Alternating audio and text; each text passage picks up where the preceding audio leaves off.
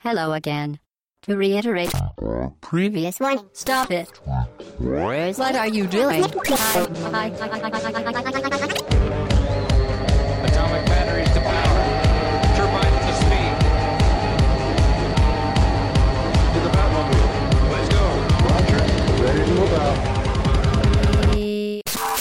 Hello again, très chères auditrices et très chers auditeurs. Nous sommes le 26 juin au matin pour ce podcast au bas-gauche-droite.fr numéro 195. Bonjour à tous, c'est un podcast d'actualité.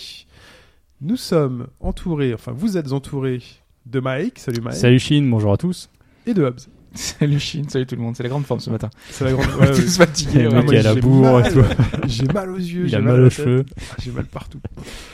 Euh, cette semaine, donc euh, à l'actualité, nous parlerons de deux jeux. Un jeu qui s'appelle Valhalla Cyberpunk Bartender Ah, tu l'as Action. bien prononcé alors que tu voulais le faire avec. Non, on euh, parlera de l'orthographe. Quand on parlera du jeu, on, on rappellera l'orthographe de Valhalla qui est particulière. Nous aurons légèrement donc, de l'actu, un tout Ouais, petit peu pour ce qu'il y a eu. Après le 3, c'est difficile de trouver sa ça. place. Et euh, nous parlerons de Moons, Moon Hunter. J'ai failli dire Moonster Hunter. C'est la blague que j'ai casée. Voilà, bien joué. Le jeu s'appelle Moon Hunters. Je vais l'enlever, je suis capable de me faire avoir plus tard. Voilà, euh, mais avant tout, un débrief. Ah Oui, alors un petit débrief. On a euh, notamment euh, Catelino qui nous dit Ouh là là Alors notez interjection de surprise hein, pour. C'est bien joué. le- voilà. Euh, vous ne parlez quasiment pas d'Horizon Zero Dawn. Ah oui, ouais. 20 secondes pour dire il est bien, sans approfondissement. C'est vrai. Vous savez, Catalino, tu as raison. On a Mais- été assez pressé par le temps. Non, non, mais c'est vrai. Mais après, est-ce que vous vouliez ajouter quelque chose Non, mais justement, je pense que tu- bah, c'est ça en fait, c'est que tu dis que euh, on, on a fait des choix de ce qu'on voulait parler réellement pendant ce podcast euh, revenant sur le 3 2016. Et il y a des trucs, euh, on pouvait pas trop s'attarder dessus non plus. Quoi. On en a déjà parlé précédemment, c'est vrai. Donc, mais, Juste euh, pour info, hein, la partie de Mike devait faire euh, environ 10 minutes. Ouais, mais en fait, tout le monde s'est mis 30 à, à 30 enchaîner des minutes trucs. et, environ. J'ai vu ça, c'était t'as lancé le, le, le, le truc, c'était un peu trop loin. Donc ouais, on pouvait pas non plus s'attarder trop longtemps là-dessus. euh, oui, il y avait des choses à dire, mais euh, Bah, on que fait des voulez- choix quoi. Bah, par exemple, sur, sur Horizon, là, on a des, des, des choses qu'on a appris sur le salon, notamment qu'il y aura des décisions morales. Ça, c'est en vrai que c'est un truc que j'avais pas forcément vu. Euh, donc, a priori, il y a des petits choix, des petits dialogues. C'est intéressant de, que ce soit précisé puisque ce qui a été montré C'était essentiellement un- du gameplay, ouais. Essentiellement du gameplay, mais tu avais cette petite phase où euh, il y avait un dialogue avec un PNJ qui disait il y a un monstre et tout, Mm. et qui ressemblait très dans le design, enfin dans, dans la façon de faire de- à The Witcher 3. Donc est-ce que ce sont des dialogues qui, sont juste obligatoires et qui n'ont aucune... euh, Ouais, c'est qu'en fait les Au- morceaux, au- c'est vrai que les morceaux qu'on nous montre à droite à gauche, on sait pas encore Voilà. comment tout ça va s'imbriquer, est-ce que ça va donner quoi. Voilà. Et le fait qu'il y ait cette précision du fait qu'il y y aura des choix moraux, peut-être sauver telle ou telle personne, y aller, ne pas y aller, euh, ju- justement redonne peut-être un peu plus de, Après, de ce volume. sera pas énorme. hein, Ce sera pas euh, énorme. voilà. Oui, Mais, mais ça, enfin on le sent un peu même dans le trailer, tu vois que l'écriture ça a pas l'air fou. euh. mais voilà. Après, il y aura donne toute un la peu de dimension RPG euh, avec de l'XP. Voilà, c'est ça, qu'est-ce qu'on va trouver dans le craft. monde, qu'est-ce qu'on nous promet euh, en exploration aussi, il y a ça qui peut être sympa. D'ailleurs, il y a un petit truc sur le craft qu'on a, qu'on a vu, notamment le fait que Ouais. s'il y a un objet qu'on n'a pas euh, enfin, dans notre inventaire pour crafter quelque chose, tu peux générer une quête à partir de l'objet en lui-même. Donc ça va te dire à quel Quoi lieu, faire quel monstre. Ouais, pour, c'est euh, c'est vrai que quand j'ai vu passer ça, il, enfin, il parlait d'un système un peu euh, entre guillemets révolutionnaire. Je me suis dit oui, mais en gros, c'est juste de ce que je comprends, c'est tu fous un marqueur pour savoir où aller le chercher. Donc créer C'est une possible. quête, c'est pas comme si tu. Alors peut-être que hein, Peut-être que pas ce sera plus, un euh, peu scénarisé. Est-ce que ça mettrait en place une toute petite scénarisation faisant apparaître des PNJ Dans ce cas-là, ce serait plutôt intelligent. Ouais. Ouais. Et plutôt sympa. Mais genre de cas, choses euh, sur Monster Hunter, ça serait bien par exemple. Pour euh, tu te dis Ouais. euh, quel monstre, quel truc tu, tu peux Ce serait bien que ce soit un petit peu plus ouvert. Mais en tout cas, oui, emballé. Euh, si veut tout savoir, euh, moi Ouais, je reste enfin, emballé c'est vrai par que nous, ça euh, nous plaît. Euh, Non, moi je suis toujours mais- pas. C'est vrai qu'à Life, il a dit non. Non mais c'est vrai que Guerilla, je suis pas, je suis pas vraiment fan, donc euh, du coup j'ai des réserves, des grosses réserves. Mais si ça se trouve, ça va me plaire. Hein. C'est voilà, c'est juste que pour l'instant, je suis pas emballé par ce que j'ai eu. Non, mais c'est bien que pour une fois, il change carrément de, de concept, d'univers. Ça, j'étais c'est content. cool. C'est vrai, c'est vrai. Ça, c'est vraiment cool. Ouais, Trop longtemps, ils ont fait du Killzone. C'est ça. Euh, toujours sur le 3, on a Chou qui est revenu sur pas mal de petites choses qu'on n'a pas évoquées, notamment euh, les manettes personnalisables Xbox. C'est vrai qu'on l'a Oui, pas dit. Moi, j'ai- moi, sympa. je trouve ça cool. euh, C'est sympa, mais euh, c'est cher. Est-ce que ça mérite une actu, ça Et tu peux faire des trucs sympas, mais c'est c'est Ouais, quand même ouais. bien plus cher et ça fait un peu mal, je trouve. J'ai Bon. pas vu le prix, moi. Ah, je crois que. Attends, une manette Xbox, ça doit être une cinquantaine d'euros. Je crois que tu rajoutes 10 à 15 balles. Enfin, en dollars, c'était ça en fait. Donc l'équivalent en euros, ça doit aller assez haut, quoi. Ça peut faire un cadeau sympa, pourquoi pas. Enfin, Oui. Personnalisé. Mais il y a des combinaisons qui sont, qui sont, qui sont intéressantes, qui sont, qui sont Une, bien. une demande en mariage. Bah, tiens. écoute, Hobbs, euh, Hobbs vous offrira des combinaisons de couleurs correspondant Ah, au bas gauche droite. Ah ouais, d'ailleurs, je suis pas certain qu'on puisse personnaliser à ce niveau-là. Je crois que c'est vraiment des gammes de couleurs dans les sticks et dans la coque. Mais alors, j'ai vu le Major Nelson, c'est euh, qui gère un peu euh, le système communautaire Xbox. Il a fait mettre son nom en bas, mais est-ce que tu peux mettre des logos? Est-ce que, Ouais. il- est-ce qu'on pourrait, est-ce que Hobbs pourrait se faire une manette au bas gauche droite tu vois Je sais pas. Je crois pas. J'ai pas niveau combinaison de couleurs, tu peux en faire beaucoup, ça c'est Ouais, il y a pas mal de possibilités. Vérifier, hein. si on peut, bah, il vous l'offrira. Au plus gros Patreon. Ça récompense.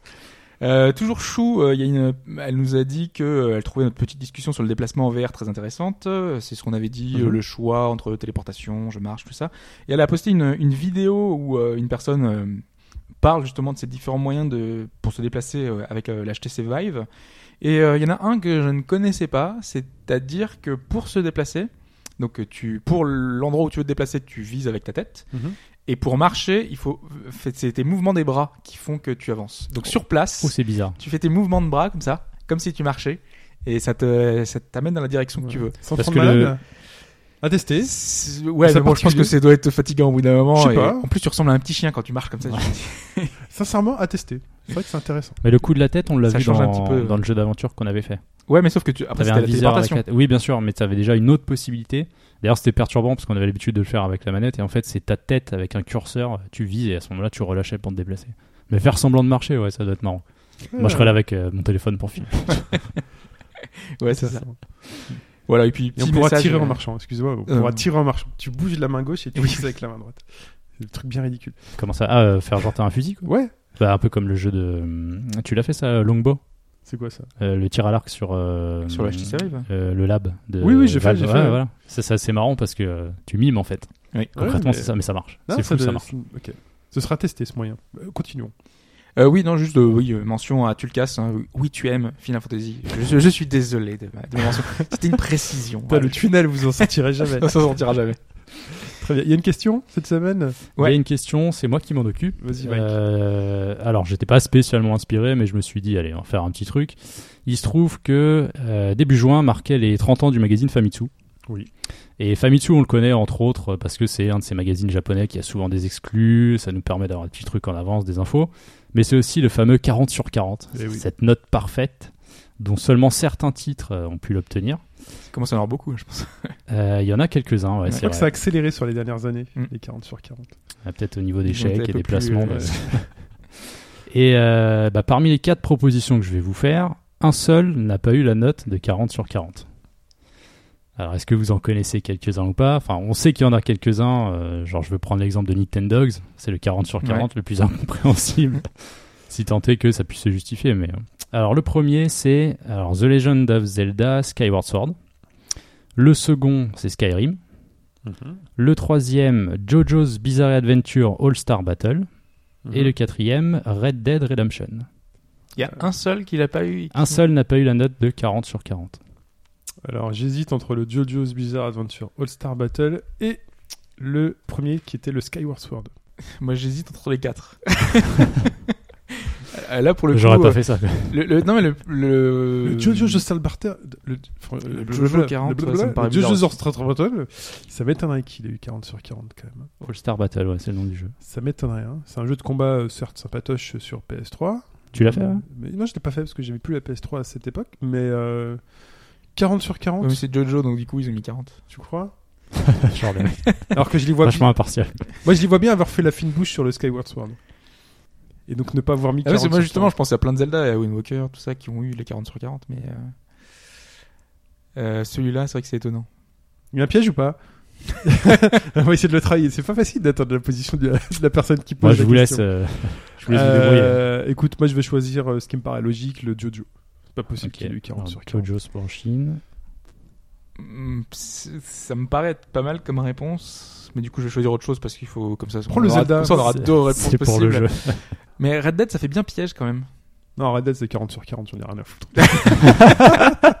Justement, ça fait bien Allez, piège. on relance le débat. Ça fait bien le truc. euh, c'est un jeu excellent et donc du coup, tu mets pas 40. Il va dire Red Dead, vas-y. non, ce serait marrant, vas-y, mais Red Dead. Moi je te soutiens pas. hein. moi je pense que ce serait plus pour le Zelda justement. Je jappe, tu te dis forcément il a 40 sur 40. Et Skyrim, pourquoi pas? Et Skyrim, euh, le grand RPG à l'Occident. Non, mais est-ce que ça leur parle vois? Oui, ça doit leur parler. ouais. Ah, remarque peut-être. Ah, remarque, t'as peut-être raison, ça leur parle pas. Vas-y, change, moi je mets Skyrim. moi je mets Skyrim, le seul truc qui est pas Ok. japonais. Allez, moi je mets le Jojo. ouais. Ça marche. Ah bah voilà.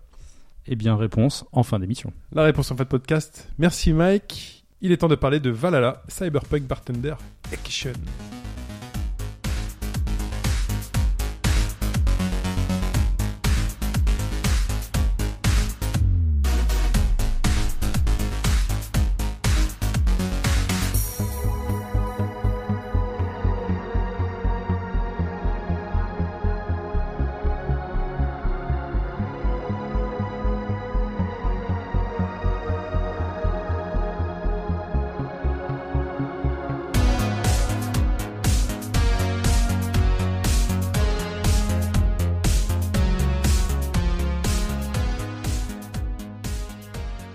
Pour démarrer, hop, on va préciser l'orthographe de ce Valhalla. Donc c'est Valhalla, c'est- s'écrit VA11 All A. H-A-L-L-A. Voilà, parce que c'est le nom du bar euh, Exactement. dans lequel le Mais jeu ça, heureusement que tu l'as précisé tout à l'heure, parce que moi je l'aurais prononcé euh, VA. Eleven, euh, A. et c'est vrai que ça donne un truc un peu bizarre. Donc voilà, surtout si ce jeu vous intéresse, euh, suite euh, chronique de notre très cher Hobbs, cherchez avant tout Cyberpunk Bartender Action.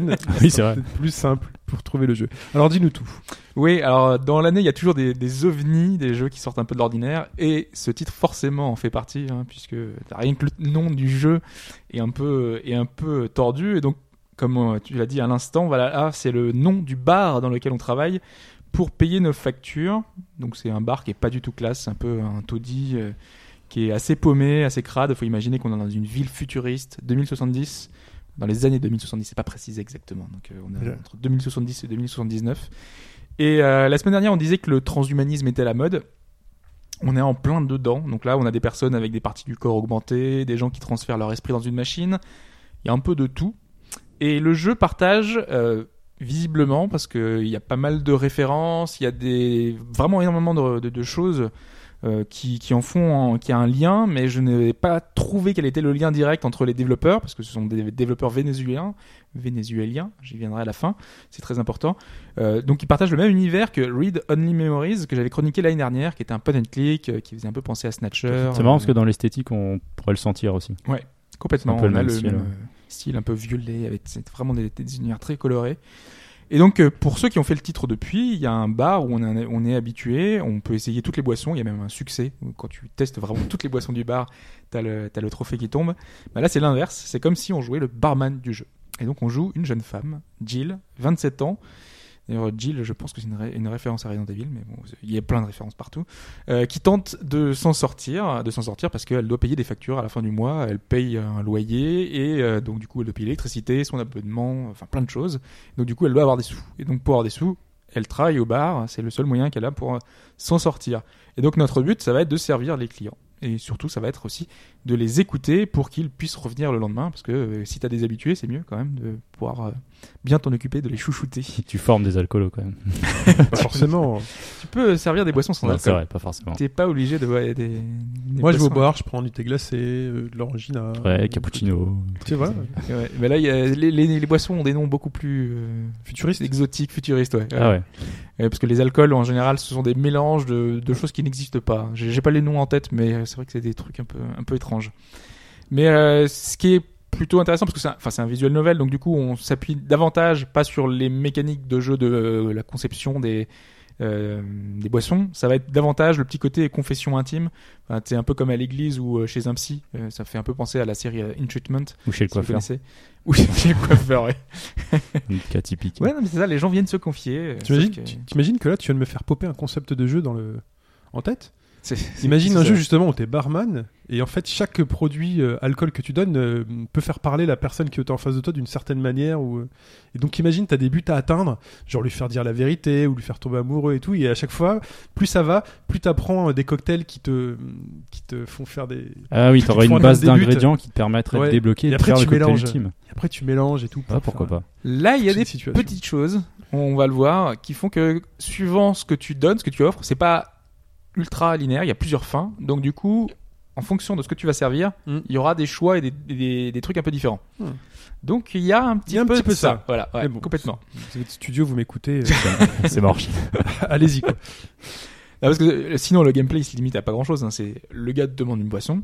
Donc tu vas chercher la recette dans ton ordinateur. Tu as la recette de tous les cocktails, donc soit classés par nom, soit classés par type. Donc soit c'est les boissons amères, les boissons euh, un peu sucrées, euh, trucs, trucs comme ça. Euh, t'as les boissons qui sont classées par euh, type, euh, c'est-à-dire pour les filles, pour les hommes, Ah, Euh, pas bon ça. Attention. Ah, les Non, boissons mais- genrées, quoi. Ouais. genré. Mais Oh là là. euh, justement, c'est un jeu, je disais, qui partage avec Read Only Memories euh, le côté euh, transgenre, euh, etc. Oui. C'est on est encore dans le même euh, le même esprit, le même univers euh, LGBT euh, complètement quoi. Euh, Ok. complètement dedans. Euh, ensuite, une fois que tu as la recette que tu as trouvée, bah, tu places les ingrédients dans le shaker. Donc, tu as six ingrédients différents que tu peux placer avec. tu as une petite jauge, donc euh, tu peux mettre jusqu'à 10 fois la, la petite, euh, la petite mention. Euh, tu as de la glace, tu as plein de petites mm, choses comme ça pour des petites subtilités. Ah, tu gères la dilution alors? Les- Enfin, les, les, les dosages? Ouais, ouais, Ouais, tu gères les dosages. Ouais. Tu peux faire des boissons grosses ou petites. Enfin, tu vois, t'as plein de plein de subtilités. Et bon, en gros, tu suis les indications et, euh, et voilà. Après, c'est comme euh, je disais, quand un client qui arrive et qui te fait je veux la même chose qu'hier. Déjà, il faut avoir un petit peu réfléchi et Ah, dire ah, mince, ça fait déjà le 15e client concert. Qu'est-ce qu'il m'avait demandé hier? Euh, Bon, voilà, c'est pas évident. Et tu peux lui demander ce que c'était ou pas? Non, et tu te plantes et à la fin de la journée, t'as moins un parce que tu lui as servi un truc pourri qu'il voulait pas. Tu vois, donc t'as des petits trucs. Euh, parfois les clients sont un peu cryptiques. Donc il veut, je veux une boisson dont on a changé le nom après que des nombreuses femmes aient protesté. Tu fais what? Mais qu'est-ce qu'il me raconte? C'est c'est un peu spécial. Ou alors t'as des choix. Donc t'as un client mineur. Est-ce que tu vas lui servir de l'alcool ou pas? Tu vois, il te demande une boisson et toi tu choisis euh, ce que tu veux euh, lui choisir. Donc ça va être important parce qu'effectivement il y a plusieurs choix et que c'est le centre du, jeu, quoi. C'est le côté visuel novel. Donc euh, ceux qui n'aimeront pas lire, parce que c'est vraiment beaucoup de lecture, beaucoup de, discussions avec ces clients-là, bah ils vont pas forcément trouver leur compte. Donc faut savoir dans quoi dans quoi on va. Donc les discussions, ça porte sur quoi? Bah, Par exemple, une des premières discussions, c'est avec un patron d'un journal qui publie des articles, notamment sur un hacker qui s'appelle Alice Rabbit. Euh, et euh, en plus, c'est ça, j'ai l'impression que c'est un petit peu un, un truc que tu vois, tu vois super souvent, genre euh, dans Matrix, Dans Matrix, ou dans ça, oui. plein de plein de séries, de choses. En général, c'est le, le- le lapin blanc, le truc que tu vas tu vas récupérer. Enfin bref, voilà. Et donc tous les jours, il publie des articles sur ça Bah. parce que ça fait vendre. Pas te couper, mais justement, Ouais. c'est Alice au Pays des Merveilles, quoi. Oui, non mais oui. La référence, elle est là, quoi. Mais Le j'ai l'impression que tous les hackers, c'est un peu, c'est un peu ça, quoi. C'est le, Ouais. le truc que tu dois suivre. ils se nomment tous comme ça. Ta destinée, ils sont venus te chercher. c'est un peu ça. Euh, mais donc ouais, donc là euh, le, le patron te t'explique, euh, enfin non c'est pas le pat- patron qui t'explique, c'est toi, parce qu'en fait euh, à la fin de ta journée, tu peux, t'as un endroit où tu peux être chez toi et t'as une tablette et tu peux lire les news et tu te rends compte que effectivement tous les jours t'as un article sur le, hacker et lui te dit que oui effectivement il y a un article tous les jours mais c'est parce que ça va faire vendre quoi. Donc t'as un peu le côté euh, on discute sur le- la presse. Là, tu peux te dire, oui, bon, c'est pas tout. Enfin, c'est le truc, euh, il va te dire, c'est tout putaclic, euh, ils font ça pour vendre, tout ça. Mhm. Mais il y a une petite réflexion derrière parce qu'il t'explique vraiment comment ça fonctionne, euh, pourquoi est-ce qu'il fait ça, que ça va un peu plus loin que le simple fait qu'il y, y a ça. Donc c'est plutôt intéressant et t'as plein de thèmes un peu différents. Donc si je veux pas, c'est chaque client a un thème spécifique qui fait que on va avoir un- une info plus précise. Chaque fois qu'on aborde un thème, ce qui va être intéressant, c'est que même les trucs les plus anodins, par exemple un truc que tu vas lire dans le journal, tu sais que ça va avoir une répercussion plus tard dans l'aventure. Euh, par exemple, à un moment, t'entends des. Alors, tu sais pas ce que c'est, si c'était des pétards. euh, Il y en a qui disent que c'est des crackers. Il pense qu'il y en a qui pensent que c'est- ils ont tiré sur quelqu'un. Et ce petit truc, euh, cette petite phrase qui est pendant deux secondes parce que tu l'as entendu pendant le bar, Mhm. et ben tu vas avoir la répercussion de- le lendemain sur le, dans le journal, quelques jours plus tard parce que c'est avec un personnage qui est, qui est, qui est arrivé. Mhm. En fait, t'as vraiment plein de petits trucs imbriqués comme ça et c'est assez chouette. Et les personnages s'en- s'enchaînent face à toi comme ça. C'est ça. Ça Ils me fait sont là penser à ce jeu de, de douanier. Papers, euh, Ouais, Papers. Ouais, il y a un peu de ça. Ouais. Il y a un peu Ouais. d'inspiration peut-être. Complètement. Non, mais je pense que c'est ça. euh, ils, Ouais. ils sont inspirés un peu de, un peu de ça. Après, c'est très 18 plus quand même. hein. Euh, les, les discussions qu'on peut avoir avec les personnages, euh, ils sont euh, en général assez vulgaires. Parfois, ils te parlent de thèmes qui sont assez durs. T'as un, un des, des clients, c'est un robot euh, qui a 13 ans, donc qui a été construit spécialement pour le tourisme sexuel, pour les fantasmes de ces trucs. Voilà, donc c'est pas forcément un jeu pour les jeunes enfants, tu vois. Mm. Il enfin, il a les, les thèmes qui peuvent être abordés sont assez crus. même les discussions qu'on peut avoir, il y a un personnage qui perd souvent des choses et l'autre elle fait ouais c'est vrai. euh, l'autre elle avait perdu une bouteille et elle se l'est mis dans le. Voilà. Et What? Qu'est-ce qu'il me raconte là? Donc c'est pas toujours, euh, tu vois, c'est assez dérangeant parfois. Euh, mais le jeu est aussi parfois très amusant. Et, euh, je, je- par exemple, moi, il y a un truc que j'ai beaucoup aimé, c'est que notre boss, donc on a une, une, une femme comme patron, elle a une particularité physique que je ne vous nommerai pas, que notre personnage, notre que Jill, ne peut pas s'expliquer. Du coup, à chaque fois, elle interroge les clients sur est-ce que vous savez pourquoi est-ce qu'elle a cette particularité physique. Et chacun de ces personnages a une théorie. Théorie farfelue à chaque fois. Donc du coup, t'as un peu le running gag qui vient à chaque fois avec chacun euh, la légende urbaine qui est serait, liée à ça, quoi. ce serait pas le but euh, du jeu, non, Enfin, Non. Le but principal, d'accord. C'est un non, truc non. à côté, quoi. Le, le but principal, euh, c'est beaucoup plus lié au personnage en lui-même. Parce que euh, c'est pour ça que je parlais de- d'enchantment, c'est qu'en général, la thérapie que tu fais passer au client, euh, donc euh, c'est ça s'applique aussi à toi. Donc euh, tu vas apprendre beaucoup de choses sur le personnage principal que tu ne vois pas le plus long de l'aventure, hein, parce que tu vois les personnages, tu es au comptoir, tu vois les autres les autres clients, mais euh, petit à petit, tu vas commencer à en apprendre beaucoup plus sur toi, sur qui on joue, pourquoi est-ce qu'elle est elle a été amenée à travailler dans un bar parce qu'a priori, c'est beaucoup plus compliqué que ça. Dans un bar sordide, tu vois, il s'est passé euh, pas mal de choses. Euh, donc une fois qu'on a terminé notre journée, tout à l'heure je- j'en parlais, on rentre chez soi. Ouais. Euh, on a un tableau de résultats parce que c'est vrai que je disais qu'il y avait un moins 1 là, c'est un peu bi- bizarre. Je pense que vous n'avez pas forcément compris. C'est que euh, donc euh, les clients ils te donnent, euh, à- enfin ils payent les boissons, donc les boissons ont un prix, donc tu peux leur choisir de, de payer des boissons qui sont beaucoup plus chères. Mhm. Par exemple quand ils disent je veux un truc sucré, en général tu leur fais, tu leur passes le cocktail le plus le plus cher que tu as en, en stock. Et s'ils sont satisfaits ou pas du, de ce que de ta prestation, bah ils te donnent des pourboires. Donc euh, à la fin de ta journée, tu peux avoir des résultats euh, très bons. Euh, c'est aussi en fonction de si tu leur as choisi une boisson qui leur convient. Hein. S'ils te disent je veux un truc sucré, que tu leur files un truc bah, amer, bah, ils vont te dire non ça m'a pas plu et donc du coup tu vas, ils vont te dire que tu as fait un mauvais choix à la fin de ta journée Ouais. et donc tu auras moins d'argent. voilà. Et l'argent ça sert parce qu'une fois que tu es chez toi, euh, tu as une petite vue de ton appartement et euh, tu peux le personnaliser. Et il n'y a pas que ça, il y a un petit incident supplémentaire, c'est que euh, ton personnage peut avoir des besoins spécifiques qui vont avoir des répercussions le lendemain sur ta concentration. La concentration, c'est par exemple, euh, il y a un des clients qui te demande, euh, je sais pas, une boisson qui peut être euh, d'un film spécial, Ouais. et elle, elle va pas retenir du coup, et donc quand tu vas aller rechercher ta recette, tu n'auras pas l'indication précise, donc du coup tu sauras pas. Tu, tu vas juste avoir une, une petite mention, un truc vague. Alors que si tu es concentré, Ouais. si tu as payé par exemple le jour du 24 décembre un, un petit arbre de Noël qui lui permet de dire euh, voilà elle est contente à la fin de sa journée, et ben le lendemain euh, elle va pouvoir euh, servir précisément exactement ce que ce qu'il y a besoin. Donc voilà il y a une petite incidence à ce niveau-là qui est plutôt plutôt maligne même si c'est pas énorme quoi. Un petit challenge. Ouais, ouais complètement. Non, mais ça donne au moins un but. à la manière de Peppers, tu, il te fallait des sous parce qu'il fallait pas que ton oncle meure. Et donc, il fallait être strict sur euh, quelqu'un éventuellement qui pouvait t'attendrir et qui voulait passer la frontière parce qu'il avait une histoire attendrissante et que tu voulais l'aider, mais que tu le faisais pas parce que euh, chez toi, euh, t'avais quelqu'un de malade. C'est ça. Ouais non mais il euh, y a les répercussions bah de ouais. ta vie à toi. euh, ouais, ouais. elle est, elle est très importante quoi.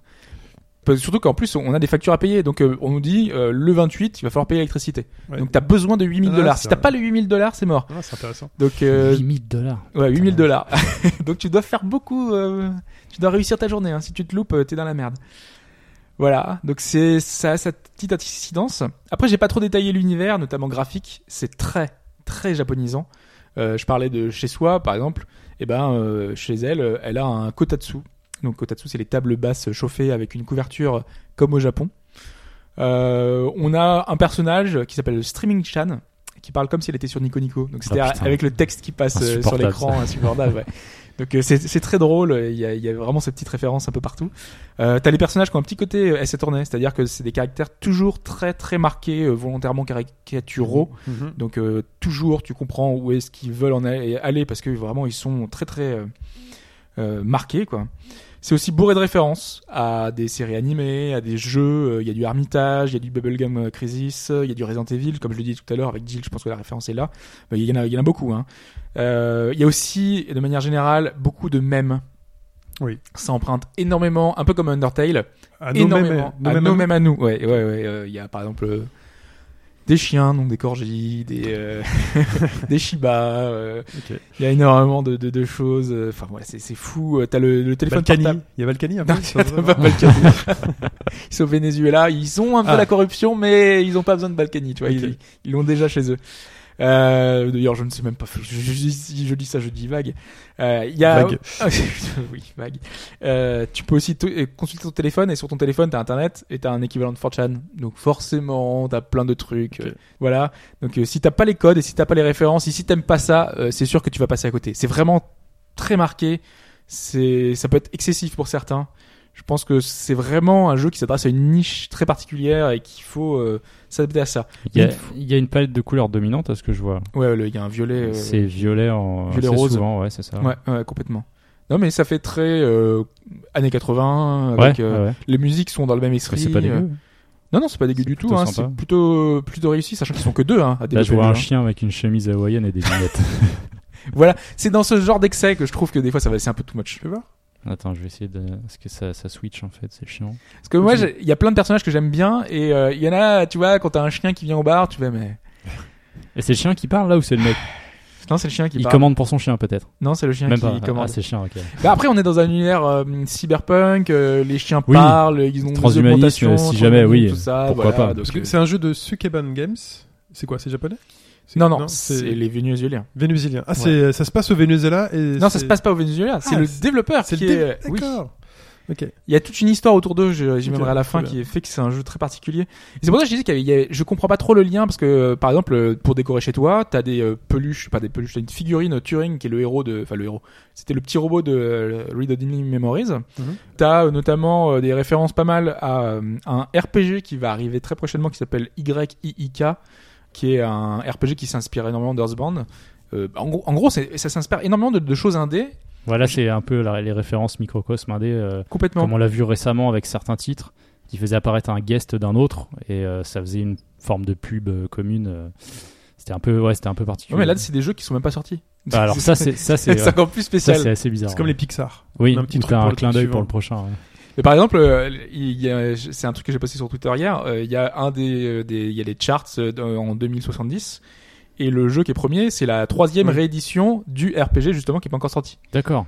Donc tu vois, ça fait genre euh, c'était la meilleure vente, c'est un jeu qui est devenu culte et donc en 2070 ils jouent encore à ce Il jeu-là y qui aura va encore des sortir. remasters. quoi. C'était ça, complètement. Euh, c- j'ai pas précisé, je disais que la musique était cool, mais c'est vrai qu'elle est cool. Euh, maintenant, le truc c'est que c'est à la, en début de journée, en fait, t'as le jukebox et tu peux régler les musiques que tu vas lancer dans le jukebox. Alors c'est cool parce que du coup t'as une cinquantaine de musiques et donc tu dois écouter une par une toutes les musiques que tu choisis dans l'ordre que tu veux, tout ça. Mhm. Mais sauf que dans certains visual novels, visual novels, ce qui est cool, c'est de d'avoir la musique qui, Qui va avec, euh, qui va avec passe. le moment. Mhm.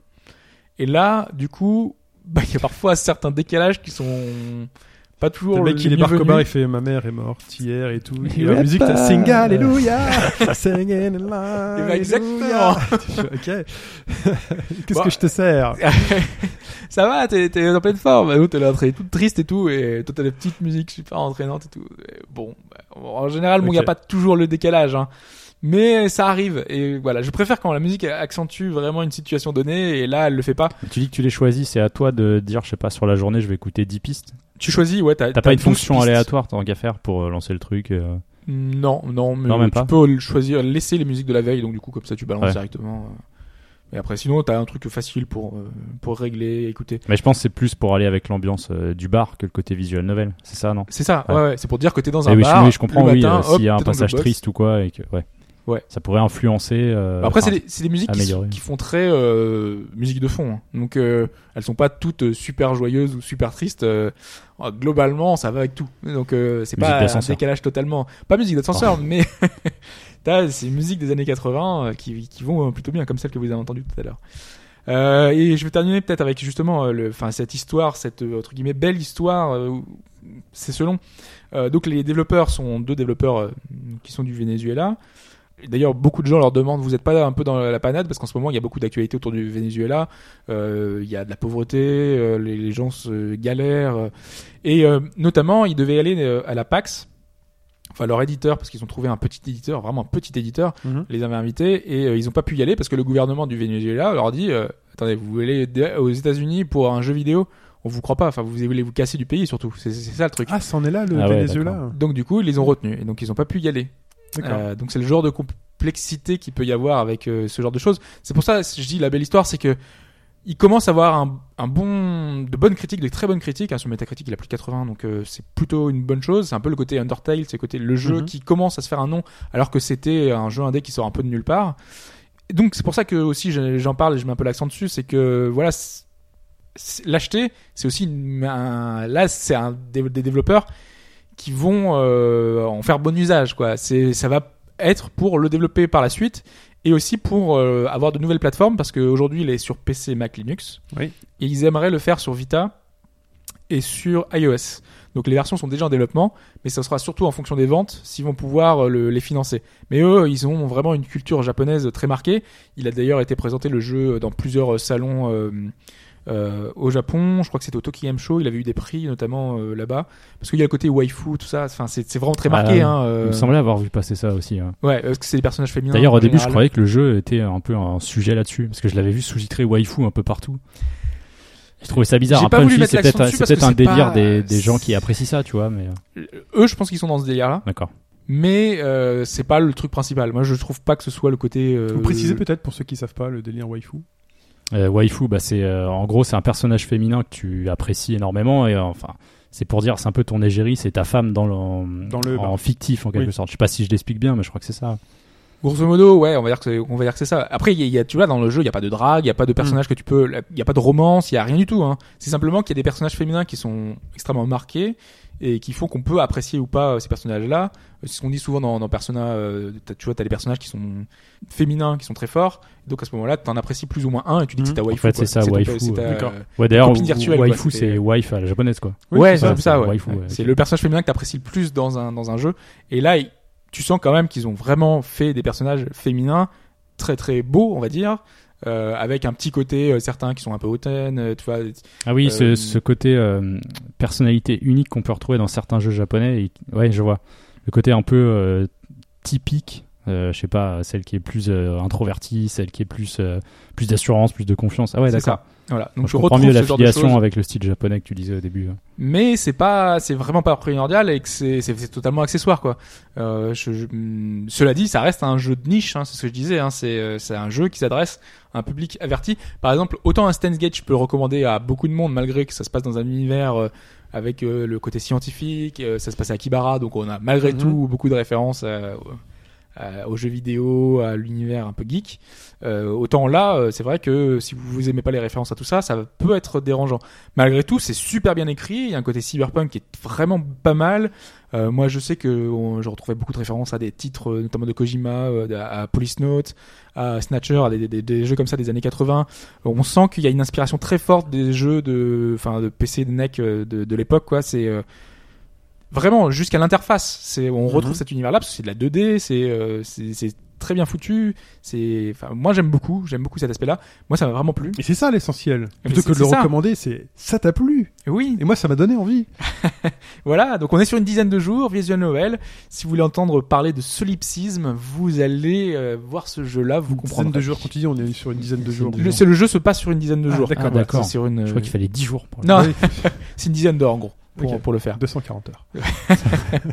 Non, mais en plus il- y a une euh, replay value parce que euh, suivant vos choix, euh, il y a différentes fins. Très bien. Euh, certains clients qui vont être détestables, si vous voulez leur servir n'importe quoi, vous pouvez le faire et donc euh, il y a des petites euh, interactions marrantes quoi, tu vois. Donc, Mais euh, tout à l'heure, tu reparlais euh, du parallèle avec euh, Read Only Memories. Il me semble euh, qu'il va sortir sur une autre plateforme que le PC. on- sur PS4, euh, il arrive prochainement. C'est ouais. ça, d'accord. Peut-être Vita aussi. hein, je veux pas dire de bêtises parce que j'ai pas cherché, mais au moins PS4. Très bien. Je rappelle le nom, c'est Valhalla, euh, retourné en début de chronique pour l'orthographe. Ouais. Mais surtout, cherchez Cyberpunk Bartender Action. C'est sur Windows, Mac, Linux. 14,99€ aujourd'hui. hein, après, Ouais. 13,99€ si vous allez sur le site officiel Voilà. euh, pour aller sur le. C'est Steam, c'est le- Steam uniquement Non, c'est Steam, GOG et Ah. sur justement le le, le, le, le, le- le Humble Store. Voilà. Voilà. D'accord. C'est ça que je cherchais. Pour avoir une clé Steam, vous l'avez moins cher. Les Vous l'achetez directement auprès du petit développeur. fluctuent avec le temps. C'est l'heure de l'actualité de la semaine.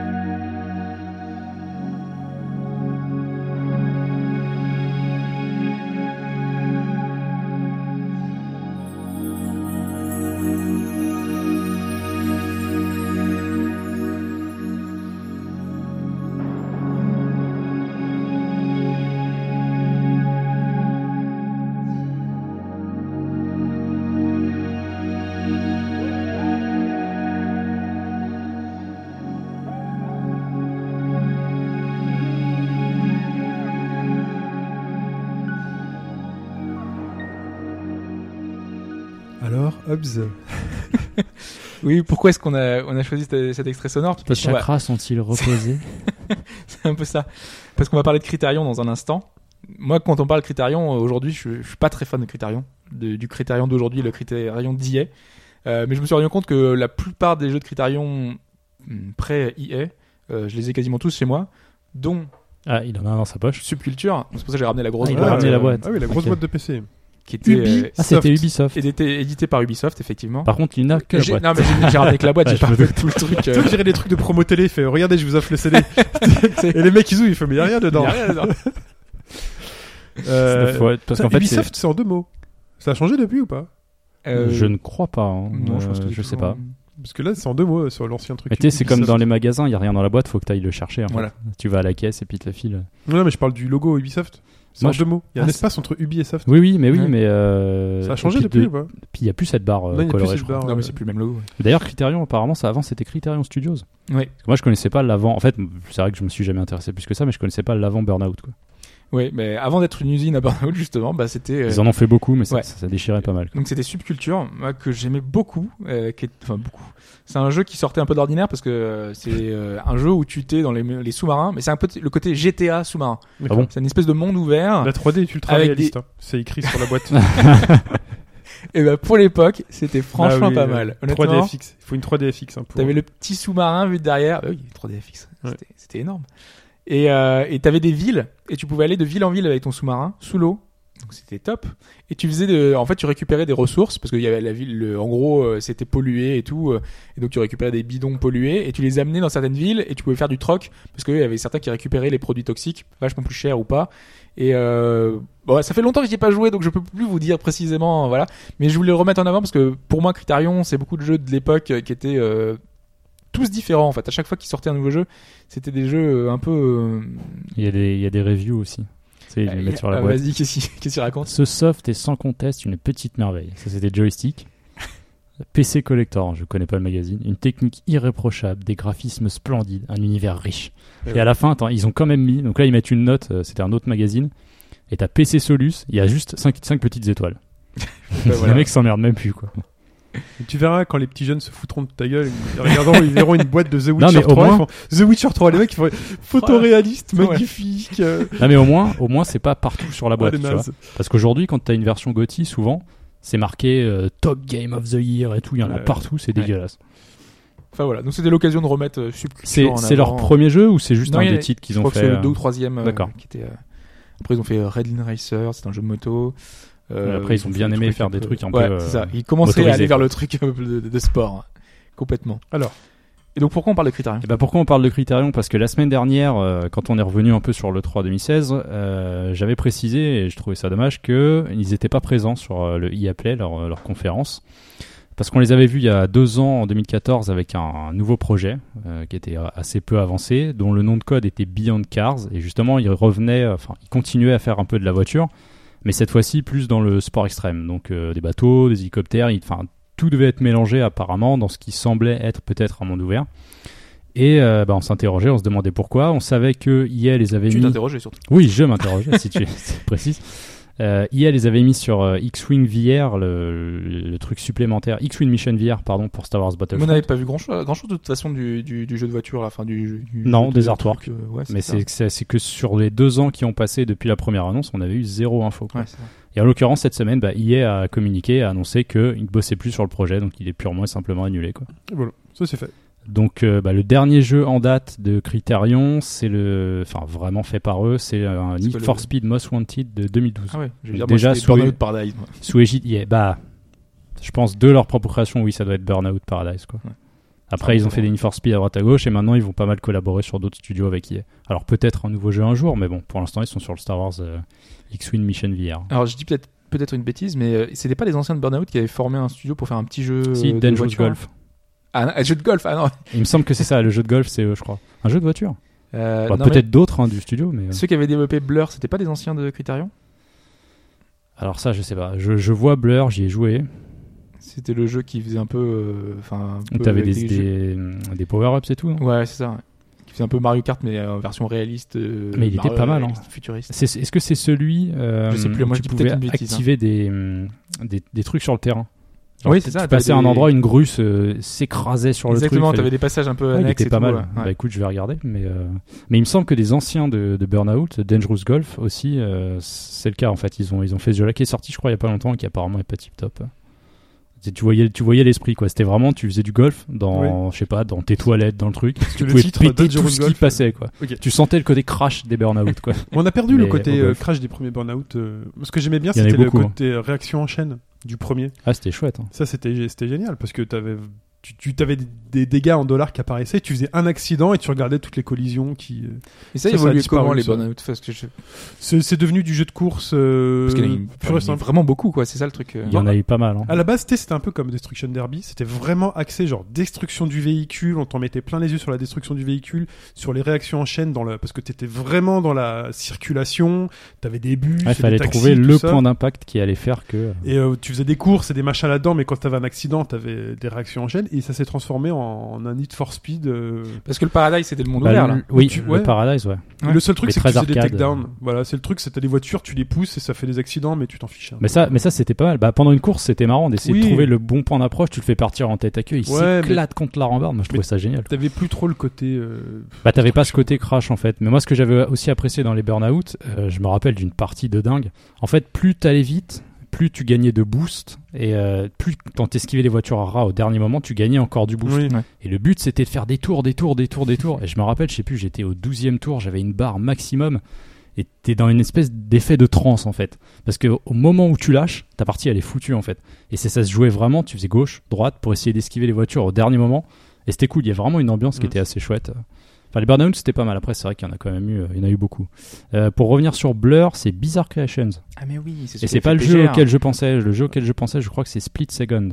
Ah, oui, de enfin, c'est des Et Disney, celui-là je crois. était cool. Blur, c'était moins sympa, je trouve. Mais, euh, et Split Second, ouais.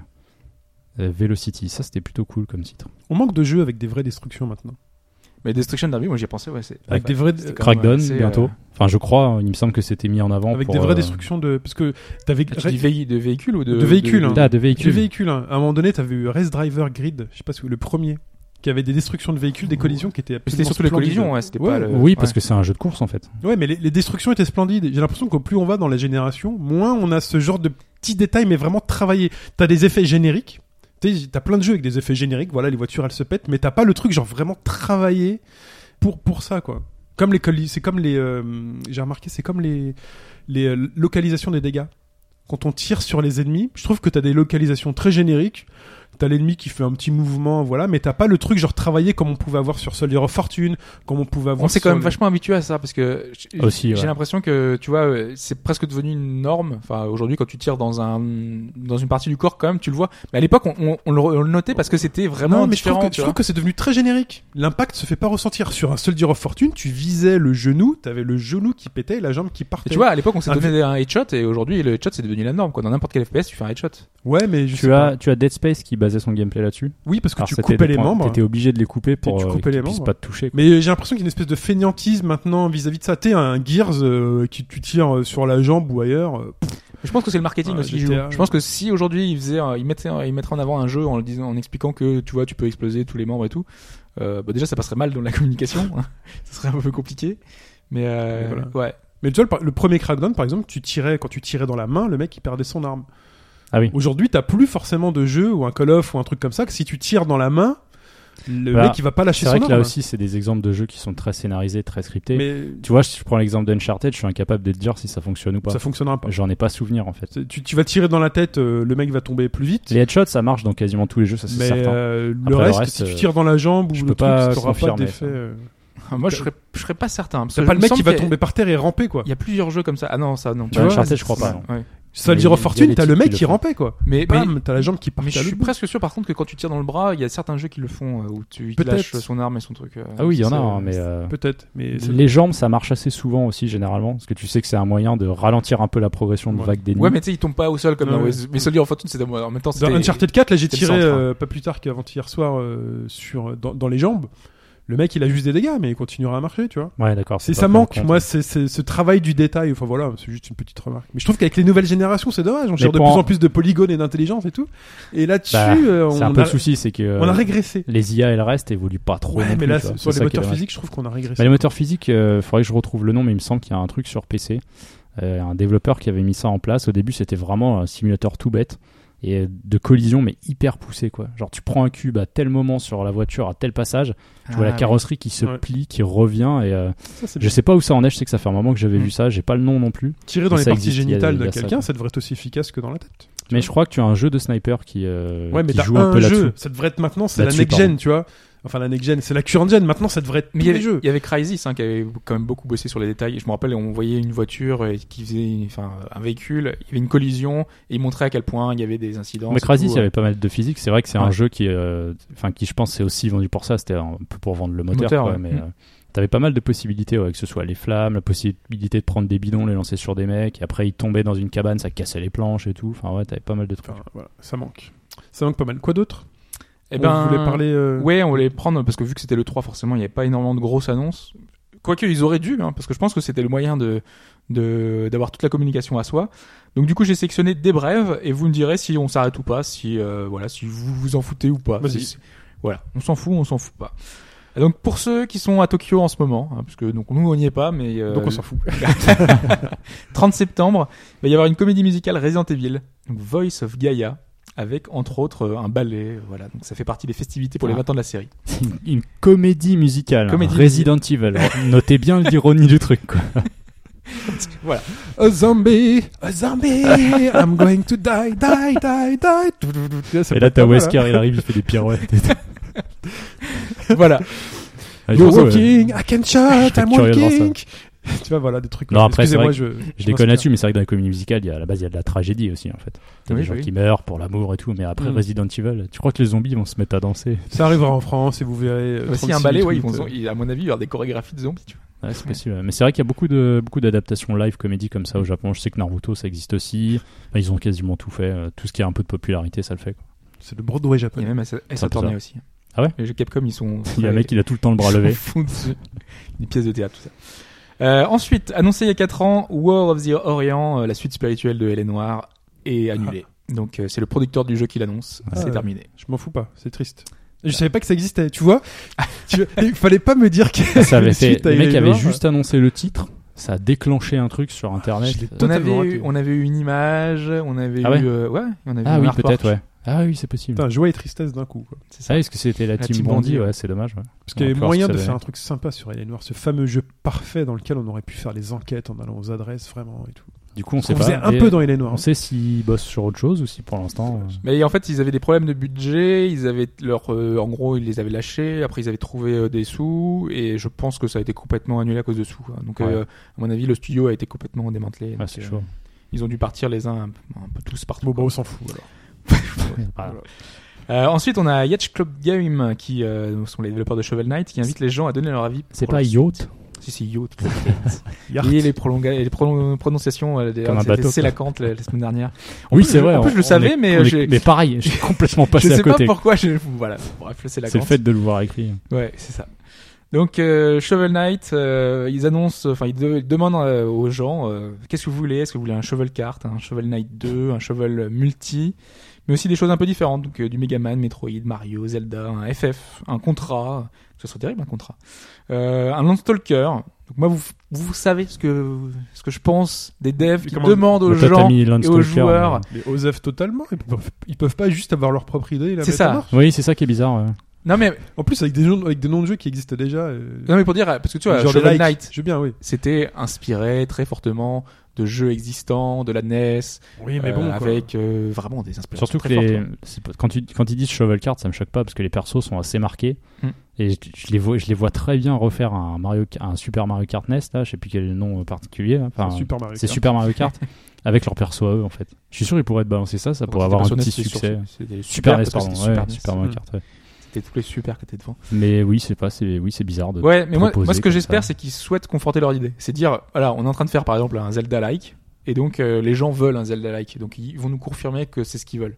Tu vois, si c'est pas le cas, bah, elles sont. Bah, on est dans la merde, tant pis, c'est pas grave. on fait avec. Ouais, Osef, mais démarche un peu. Qu'ils fassent leur truc, qu'ils débarquent avec leur nouveau projet, et ça marchera aussi bien. Parce que sinon, les gens seront déçus. Ils Parce vont... que dans les propositions, c'est pas anodin, c'est que c'est des bouts d'idées qu'ils ont peut-être à droite à gauche. Mm. Et, euh, Par exemple, il y a- ils ont lancé un Landstalker et moi j'aimerais beaucoup un nouveau Landstalker. Donc, euh, Ouais. tu vois, tu c'est- sais que tu n'auras pas un nouveau. Mais je sais que je l'aurai pas, mais euh, voilà. Donc, Attends, euh, je suis en train de confondre avec. euh, Mega Drive. Non, avec 3D le isométrique. Langrisser que t'as Ah non, non, c'est pas un jeu de stratégie. Et c'est quoi alors un jeu d'aventure un peu un jeu euh, un équivalent à Zelda en 3D isométrique. Le mec est blond, c'est ça C'est un elfe euh, avec des grandes oreilles. euh. Putain, bah, je te confonds. ça me parle pas du tout. Vas-y, ensuite. Euh, ensuite, on a Trails of Cold Steel, dont on a beaucoup parlé euh, pour euh, voilà pour l'aspect critique, tout ça. Donc le 2 qui arrivera en fin d'année cet hiver euh, sur PS3 et Vita en physique. Ah, Notez-le bien, en physique en bien, Europe. ça. Si tu me demandes mon avis à moi, c'est Osef. Voilà. Bon, c'est vrai que ça m'intéresse pas spécialement non plus, mais euh, ici c'est suivi. Donc, Vous euh, avez ouais, le- c'est vous avez l'info. Vous avez l'info. Valve. Pourquoi est-ce qu'on parle de Valve? Puisqu'un ingénieur de chez Valve nous apprend sur Reddit qu'un tiers des employés de Valve travaillent sur la VR et notamment la prochaine génération de casque. En même temps, les mecs ils veulent pas faire Half-Life, ils veulent pas faire Scoop. Left. Donc bon, Scoop. Donc un tiers, ça fait plus de 100 personnes qui sont sur la VR actuellement chez Valve. Et qui travaille sur le prochain casque. Très bien. Bah, c'est Une bien. partie en tout cas travaille sur le prochain casque. Peut-être Mm. pas tous, hein, parce que je pense qu'il y en a beaucoup. qui les autres travaillent sur les prochaines trading cards des soldes de Noël. Je pense qu'il y en a beaucoup qui sont sur Steam. hein. La grande partie doit être sur Ouais, Steam. ouais, il y a pas mal d'ingénieurs. Sait très bien qu'il y aura une V2 de tous les casques, donc euh, ouais, Osef Oui, un peu. bah oui. Mais ouais, mais je suis étonné parce qu'ils en parlent déjà. Euh, je pensais pas qu'ils. Bah, qu'ils mettent autant d'importance dedans, moi c'est ça qui m'étonne aussi.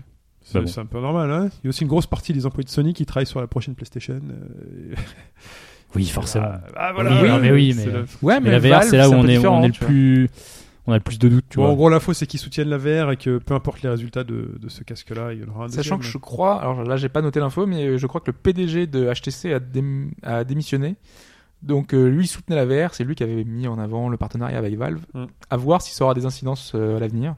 Sans doute Bah, financièrement, c'était pas trop la joie, mais parce que justement, il y avait le HTC et autres. Faudra voir une fois que les, les trimestres avec le lancement sont passés. Parce qu'ils avaient créé Si une, ça leur a une permis de entité un spéciale, peu, quoi. spéciale pour la VR. hein. Ils avaient fait un truc à part de HTC euh, parce qu'eux ils se cassaient la gueule un peu. Moi, je pense leur- que ça leur a fait du bien HTC en termes d'image de marque, du fait que la marque soit souvent citée, qu'ils soient référents. Bah, ils ont de qualité tout. Même leur téléphone, qualité. ça a augmenté en gamme. Ils ont des trucs pas dégueux, mais euh, apparemment, ça suffit pas, quoi. Je pense que c'est important. Mais ils arriveront à décliner de toute manière, quoi qu'il arrive. Le... Peut-être la, la marque Vive sur d'autres trucs, peut-être un casque dans lequel tu mets ton smartphone. Ils ont des trucs à faire avec, ce... avec cette marque maintenant, HTC Vive. Ouais. Ensuite, À autre chose Ouais, j'ai encore quatre ou cinq petites choses. Vas-y. Euh, Root Letter, qui est édité par P-Cube euh, en Occident. Root Letter, c'est un visual novel sur euh, PS4 et Vita, donc il va arriver chez nous en Europe. Euh, si T'en as déjà parlé, non J'en ai déjà parlé. Ouais. j'ai- déjà entendu ce titre euh, quelque part. Ouais, et à l'époque, j'avais dit le, le, le route, j'avais dit que c'était un V d'ailleurs. J'étais planté parce que je, je- le jeu venait d'être annoncé et tout. Le En route, fait, c'est un, signe route. Tu sais, c'est le, le truc qu'on a en mathématiques. Ah oui, d'accord, Racine. Oui. Oui, d'accord. Oui. Oui, oui, bah, on dit route Bah parce oui, que c'est en anglais. oui, et voilà, Racine, ouais. et c'est Racine. voilà. Et en fait, c'est l'histoire d'une jeune fille euh, avec qui on échangeait, qui a disparu. Euh, ça fait 15 ans. Et sauf qu'un jour, on retrouve une lettre euh, qu'elle n'avait pas envoyée. Et donc, tu te décides de- de- d'enquêter euh, pourquoi est-ce qu'elle a dit, comment est-ce qu'elle a pu disparaître. Tu vas voir au- auprès de ses amis, tout ça. Et tu vas te rendre compte qu'il y a plein de, plein de mystères. plein Ok, de choses. oui, Alors, te- voilà. why not euh, Donc, euh, toi, tu t'en zèves pas, toi. Potentiel visual novel très intéressant pour moi. Hobbes voilà, ne s'en osef pas. Truc que toi tu vas Osef, mais euh, Mike un peu moins. Euh, Allison Road. Le Oui. pourquoi du comment? Oui, c'est vrai, j'ai vu passer. euh, Voilà.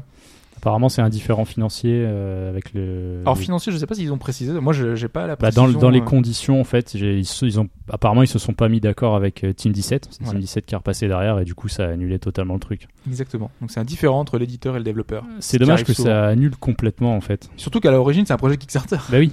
Euh, donc c'est très très bizarre. Kickstarter euh, qui n'a pas été au bout, je crois, puisque après il y a eu le deal avec Team 17. Exactement. Donc, Ensuite, c'est arrêté. Kickstarter. Est-ce qu'il n'y a pas quelqu'un d'autre qui pourrait le récupérer derrière, tu vois? Parce que ça me paraît bizarre d'annuler tout d'un coup comme ça. Et vu qu'il y a eu très peu de communication, peut-être qu'ils vont le récupérer. Il y a quelqu'un qui, a... enfin, ils sont peut-être en, en pour parler avec quelqu'un d'autre. hein. Ouais, Peut-être peut-être. ça l'idée. Kojima il va dire, eh, c'est presque pity ça. Mais ils auraient peut-être pas annulé, annoncé un- une annulation euh, pure et simple dans ce cas. Ouais, mais c'est Team 17, Team 17 qui a annoncé l'annulation. Ouais, donc Team 17. euh, c'est eux qui éditent et ils se disent que nous on n'a plus d'accord, donc c'est plus. Ok. Bon après, euh, à voir. En tout cas, au moins on a une raison. quoi. On a quelque chose Ouais. d'officiel. Ouais, C'est euh, pas le genre de jeu indispensable à, à l'humanité. Euh, ensuite, euh, là encore euh, pour Mike, Star Ocean 5 probablement aussi sur PC parce que je pense que tu n'aurais pas forcément intérêt à le faire sur console. Enfin, Non, c'est pas une série qui m'attire à la base, mais euh, c'est bon de savoir que, comme je le dis à chaque fois, il y a de plus en plus de titres qui arrivent sur PC. et C'est pas mal, quoi. Faut voir Ouais. encore à quoi ressemblera l'adaptation. Il n'y a rien d'officiel, hein. c'est Square Oui, Enix mais ça- qui réfléchit, mais Square Enix a des- Maintenant, Square Enix, je suis confiant donc, pour la majorité de ses titres. Le FF12 HD, je suis prêt à parier qu'il arrivera. Le FF15, c'est une question de temps. Voilà, tout, tout, tout arrive aussi euh, si on attend. Après, je sais que le, les remasters de FF10 et FF10-2, il y a eu des soucis d'adaptation. Je crois qu'il n'y avait pas la possibilité de choisir la VO. T'as des modeurs qui l'ont débloqué en deux heures, quoi, même pas. Enfin voilà, il y a encore des trucs, c'est pas encore au point, mais euh, il y a du choix et ça, c'est cool, quoi. Ensuite, on a la NX, une info, une certitude, pas une rumeur. Donc, euh, Ah bon, on- c'est possible oui, oui, bah oui, complètement. Euh, justement, on se posait la question, bon, on se posait la question, on se doutait de la réponse, mais que est-ce que Nintendo va vraiment sortir une console avec un support physique ou pas? Est-ce Bah que oui. ça aurait pu être que du démat Ça sort euh, Mhm. 2017, on est dans la période de transition avec les consoles, est-ce qu'elles vont passer tout full démat ou pas? C'est impossible. Et donc euh, GameStop, euh, le PDG de GameStop a dit qu'ils étaient en partenariat avec Nintendo parce qu'on sait qu'il y a un conflit d'intérêts. Sinon, euh, si on va que du- ils, pe- ils peuvent pas vendre des machines qui font que du démat parce que pour eux, ça serait la, la Bah, ruine. ils- sinon, ils mettent un coup de pression constructeur, n'importe lequel, hein, Nintendo, en disant bah, on vend pas vos consoles. Voilà. Si Donc, personne ne revient dans nos boutiques après avoir vendu la console, c'est pas la peine. euh, Même s'il y a que des choses déjà qui sont en train, enfin, qui se réfléchissent, euh, le fait qu'ils vendent des cartes dématérialisées, euh, il y a des, des partenariats, des choses. On sait qu'ils sont main dans la main et que derrière, c'est pas non plus la Des rupture totale, quoi. Des boutiques de boîtes vides. Mais en même temps, ce qu'ils font, hein, genre. au, Japon, le- au Japon, j'ai l'impression que ça, ça a l'air de fonctionner, les cartes dématérialisées. Alors eux, bien sûr, ils te les personnalisent. avec des si tu vas acheter le choses. prochain Animal Crossing, tu auras une carte aux couleurs d'Animal Crossing et t'en as certains qui les collectionnent. Ouais. Mais bon, je me vois pas aller acheter une carte, je préfère directement l'acheter depuis chez moi, tu vois, tant qu'à faire. Hmm. Surtout Non, mais que, pareil. après le souci, ouais, c'est vrai qu'en démat, souvent c'est bien plus cher que les versions boîte. Même Nintendo hein, sur son store, c'est ça se revend pas. il- Enfin voilà, t'as tout un marché de l'occasion aussi qui fait vivre les boutiques. Hein. Même vendre des boîtes vides, c'est pas ça qui fait re-revendre les boîtes vides. euh, Enfin, ils font, ils Oui, font leur ça, marche sur les jeux ils- d'occasion. Oui, voilà, ils vivent sur l'occasion, donc si t'as plus possibilité d'en faire, euh, c'est un peu tendu. Quoi. Non, non. Ouais, mais après ils peuvent, par exemple, il y a c'est euh, Nintendo Pocket Football Club qui était livré dedans avec un code pour l'eShop et tu récupérais ton jeu sur l'eShop. C'était pas Ouais. le jeu physique qui était Ouais, dedans, mais oui, c'est oui, oui, dans la minoritaire. boîte. C'est Mais minoritaire. quoi qu'il arrive, c'est vrai que tu le revends pas derrière. Et ils sont tributaires euh, aussi d'une forme de sol si le truc baisse Hmm. et qu'ils font plus de Après, tu sais, marge c'est comme la plupart des jeux PC aussi qui ont juste un truc euh, Steam pour aller récupérer le jeu. C'est vrai qu'il y en a beaucoup. Donc euh, c'est de plus en plus fréquent et le démat. T'as beau euh, avoir la boîte, euh, bah, je prends le- même sans Mais ces boutiques-là vendent vendent pas de PC. T'achètes pas ton PC chez Micromania ou chez GameStop. Oui, c'est vrai. Ouais, mais elles, se- elles se diversifient finalement. Elles essaient Oui. de trouver un peu des choses à côté Mais, pour. euh, mais voilà, c'est pas là-dessus. euh. C'est un modèle qui qui a renouvelé finalement. Donc euh, à eux de trouver des solutions. C'est pas forcément. C'est pas au constructeur de trouver une solution. C'est un peu Oui, non, mais c'est compliqué. Tu aujourd'hui, ils vendent des goodies euh, et tout. Hein. Tu vas Ouais. dans un Micromania, euh, ça vend des écharpes, des peluches. euh, Ouais. Moi, je comprends très bien la problématique pour eux. hein, mais, tout ça. Mais Hmm. enfin, voilà. C'est pas simple. Non, la vraie question, c'était euh, est-ce que ce serait euh, CD, euh, enfin disque optique ou Ou cartouche? Cartouche, ouais, apparemment. Voilà. Donc là, on parle de cartouches. Ah, à ce serait voir. bien. Et ce serait logique. Ça Bah, dépend. ce, ce serait logique Bon, euh, par rapport à quoi? Par rapport Bah, au un fait que tu penses que c'est une machine qui Bah, se pour les temps, de, les temps de chargement, euh, le. Ouais, mais du coup, t'as vraiment Ah, une c'est- console qui a pas de, de, de lecteur Blu-ray, quoi. Bah, Après, est-ce que c'est encore un argument aujourd'hui? parce que c'est encore un argument? Aujourd'hui, t'as tous les trucs de streaming et tout. euh, Enfin, enfin voilà. Mais Ouais. On, on Ouais, vantait le. Blu-ray parce que le Blu-ray fait quoi C'est 50 gigas, 70 gigas. Enfin voilà, aujourd'hui. ça euh, dépend, t'avais les simples et doubles couches, c'était de ouais. 25 Bah, à 50. Ouais. Donc de 25 à 50. Mais imaginons 50 gigas un Blu-ray, mais c'est supplanté aujourd'hui par une toute petite carte mémoire de 64 gigas. Non mais c'est vrai. Hein. Oui, oui, oui. à l'époque, on n'avait pas tout ça, mais aujourd'hui, tu as des micro SD ou des, des SD à, à 50 gigas, donc une- un truc qui fait la, la taille d'une cartouche euh, Nintendo 3DS. Ah, mais après, à quel prix Tu vois, quand tu Après, vois les- à quel le, prix? le prix des cartes euh, On est de- la PS Vita euh, 64 Go, c'est c'est 60, 70 euros. Enfin, c'est hallucinant. Non, juste parce que c'est un truc Non, mais la, la force, la force de Nintendo, ouais, justement, sur ces que ce sera du 3DS, New propriétaire, 3DS, Oui, c'est que c'est ouvert, c'est des formats. Alors bien sûr, ils sont passés du SD au micro SD, et ça, ça fait un peu chier quand t'es pas équipé. Mais au moins, c'est des cartes que, que, que tu accèdes chez tout le monde, quoi. Voilà. Après, Euh, la technologie, peut-être que le oui, plastique, enfin, peut-être que la forme du plastique, c'est euh. propriétaire pour pouvoir rentrer dans la console. Mais au final, Oui, en dessous, t'as un microchip stockage- 64 gigas, ça doit plus coûter grand chose à faire. Euh, dans, la, dans le prix du jeu, ça prendra pas une part énorme du jeu. Donc moi, je trouverais ça génialissime qu'on revienne à des petites cartouches avec des temps de chargement réduits au minimum. euh, Ouais, mais tout à l'heure, euh, Mike parlait de, de format ouvert. Je suis pas sûr que si- s'ils reviennent à des cartouches, à mon avis, ce sera un truc propriétaire. Ah non, non, ce que Oui, je veux mais dire, non, non, mais parce ce que sera que pas je des cartes SD, hein. le- non, mais le, ce que je dis non, mais en plus, propriétaire. pour stocker le démat, tu vois.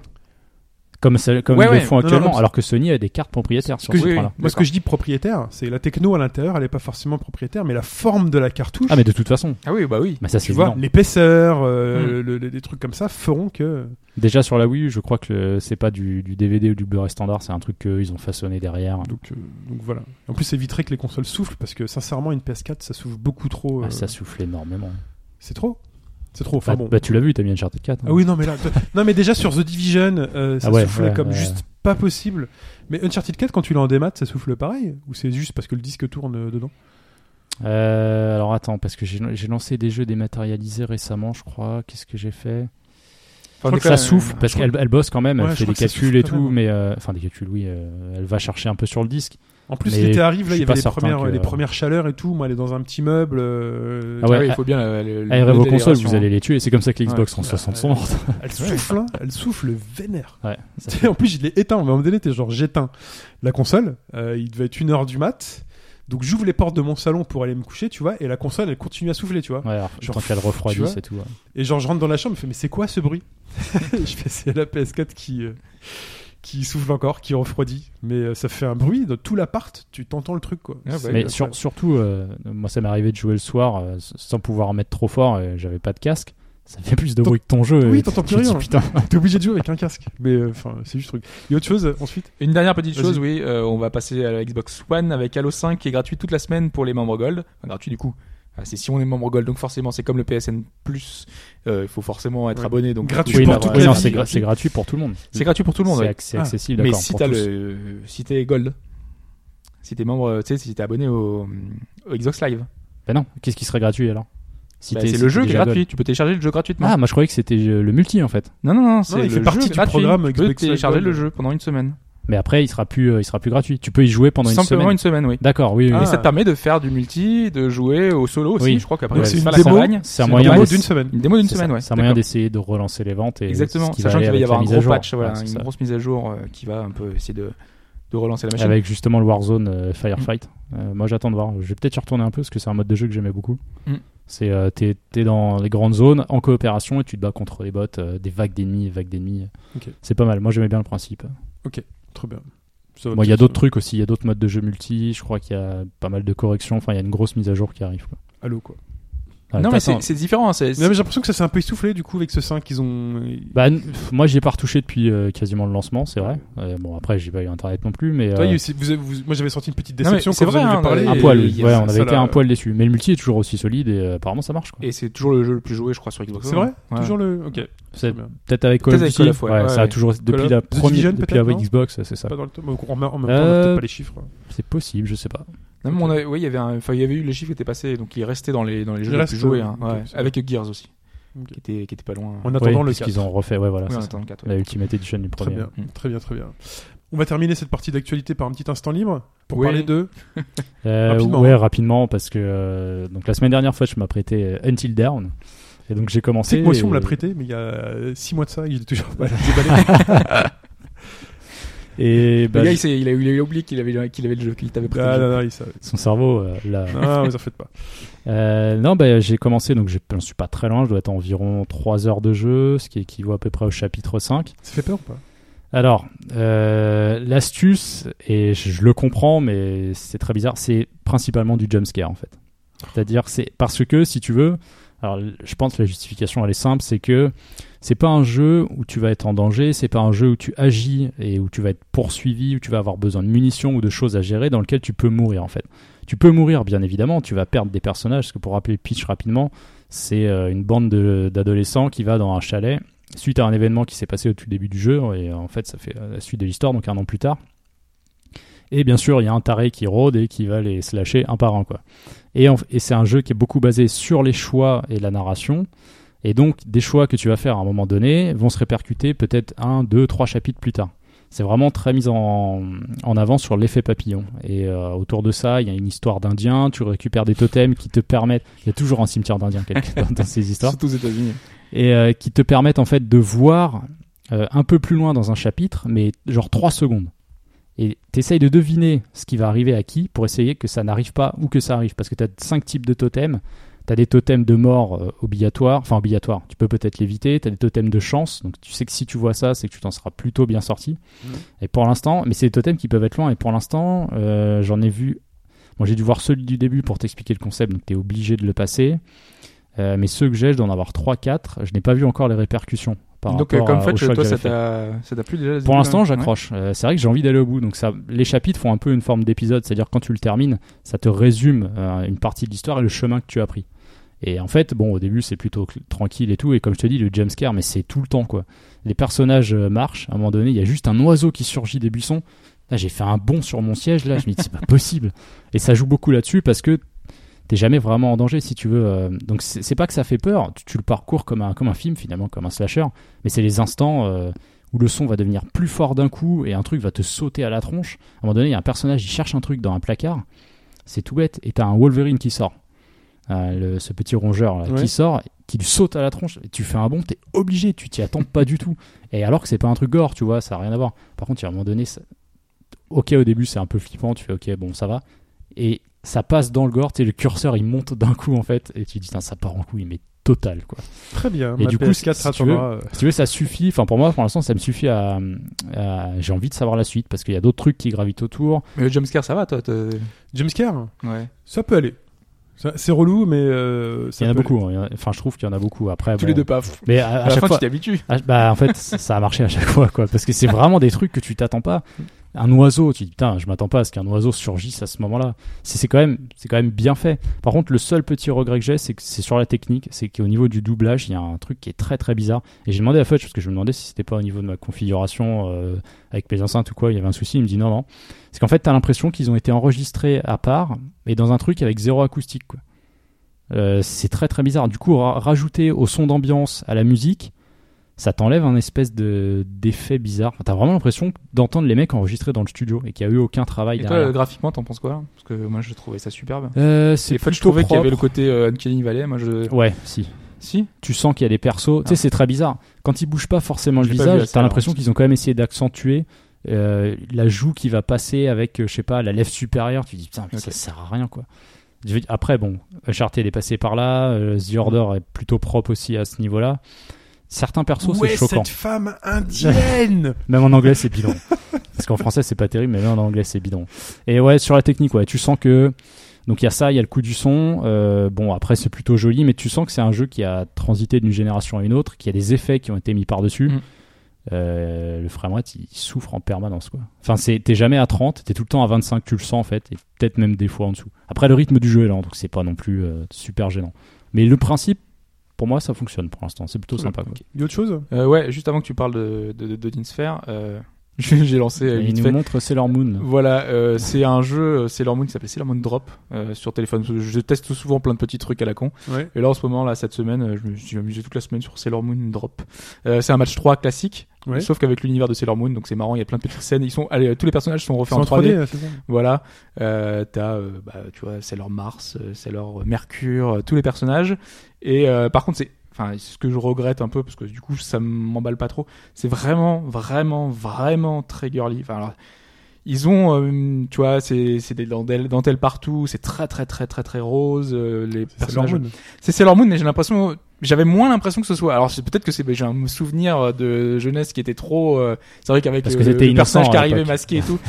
Mais euh, j'ai l'impression, ça fait, j'ai l'impression que c'est extrême, quoi. Tu vois, c'est un peu particulier. C'est Moon, quoi. Puis les persos sont un peu euh, en chibi aussi, donc. euh, Ouais, ils sont un peu chibi, ouais. Ouais, ouais, mais je sais pas. Bah après, tu vois, c'est juste un match. Et après, je suis sûr que t'as toutes les mécaniques dégueulasses du free to play. hein. Exactement. Donc là, c'est limité. Je pouvais plus y jouer hier, euh, forcément. Donc après, c'est très classique, hein, mais c'est toujours l'habillage de, de tous ces jeux de l'époque euh, où tu récupères des trucs. euh, T'as des nouveaux personnages que tu récupères tout le temps, que tu fais monter niveau, voilà, tout ça. Donc c'est tout. C'était juste pour en parler vite fait. Ok. Rapidement, Mike, sur Odin Sphere. Oui, euh, alors je suis pas un spécialiste du jeu, mais euh, j'ai fait la démo là qui est de- disponible depuis quelques temps sur PS4 et PS Vita. Je suis pas en sûr. France ouais, en Ah, France, je suis pas sûr qu'il y ait la une version PS3 parce que je sais qu'il est sorti sur PS3 aussi, mais euh, je crois pas qu'il y ait de démo. Je sais pas. J'ai pas de PS3 pour vérifier, je l'ai pas vu sur le Ouais, store. peu, peu importe. Euh, c'est bah, c'est plutôt sympa. Enfin, moi, j'ai- je l'avais commencé il y a longtemps sur PS2, mais euh, j'étais passé dessus vite fait, donc j'en avais aucun souvenir, hormis le fait que c'était joli. Vanillaware là-dessus des soirs rarement. Et euh, bah, j'ai plutôt accroché en fait. Euh, J'avoue que ça me plaît bien ce système de combinaison où dans le système, quand tu avances, tu vas faire une flèche et une autre, paf, tu déclenches une technique. C'est plutôt sympa. Par contre, j'ai l'impression que la démo, euh, on te donne beaucoup d'éléments pour que ça soit pas difficile et je sais pas trop comment gérer la difficulté dans le jeu de base en fait. Que bon, je l'ai que je l'ai pas fait. Donc la démo concrètement, bah tu l'as faite hein, toi la démo? Oui, je l'ai fait il y a quelques C'est le, c'est le même temps. niveau et on peut utiliser en fait les cinq personnages pour voir comment ils se jouent et c'est pas mal. T'as des persos, tu sens ils sont un peu plus proches, d'autres qui vont taper un peu plus loin à distance. Euh, C'est assez sympa. Et du coup, bah, je me suis dit tiens, euh, ça pourrait être pas mal à faire parce que sur PS4 ça rend super bien. Enfin, c'est Oui. vrai que le remaster il est très très joli. Sur Vita ça marche très bien aussi, mais euh, pour l'avoir testé sur PS4 et sur Vita après, bah, je préfère quand même jouer sur grand écran. On aura peut-être un, sublime, remaster de Muramasa juste après, vu qu'ils font faire. Ah, Bah, il existe sur Vita, en fait, C'est beaucoup plus vieux euh, aussi. Muramasa, ça, on a déjà le Rebirth sur sur, euh, sur Vita. Vita. Ouais, mais là, peut-être que ça, nécess- ça, ça mériterait peut-être un- une version Là, le rafraîchissement était quand même. euh, euh, PS4, quoi. Ouais, PS4. là sur mais Odin Sphere, c'est vrai que très joli, j'avoue.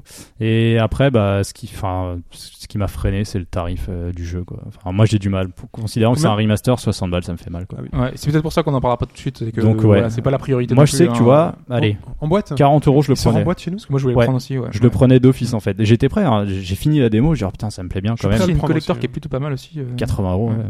Euh, Et je, je suis allé voir sur Amazon. C'est pas le vrai que je voulais souligner. Ouais, mais tu vois, ouais, mais ça fait mal quand même. Quoi.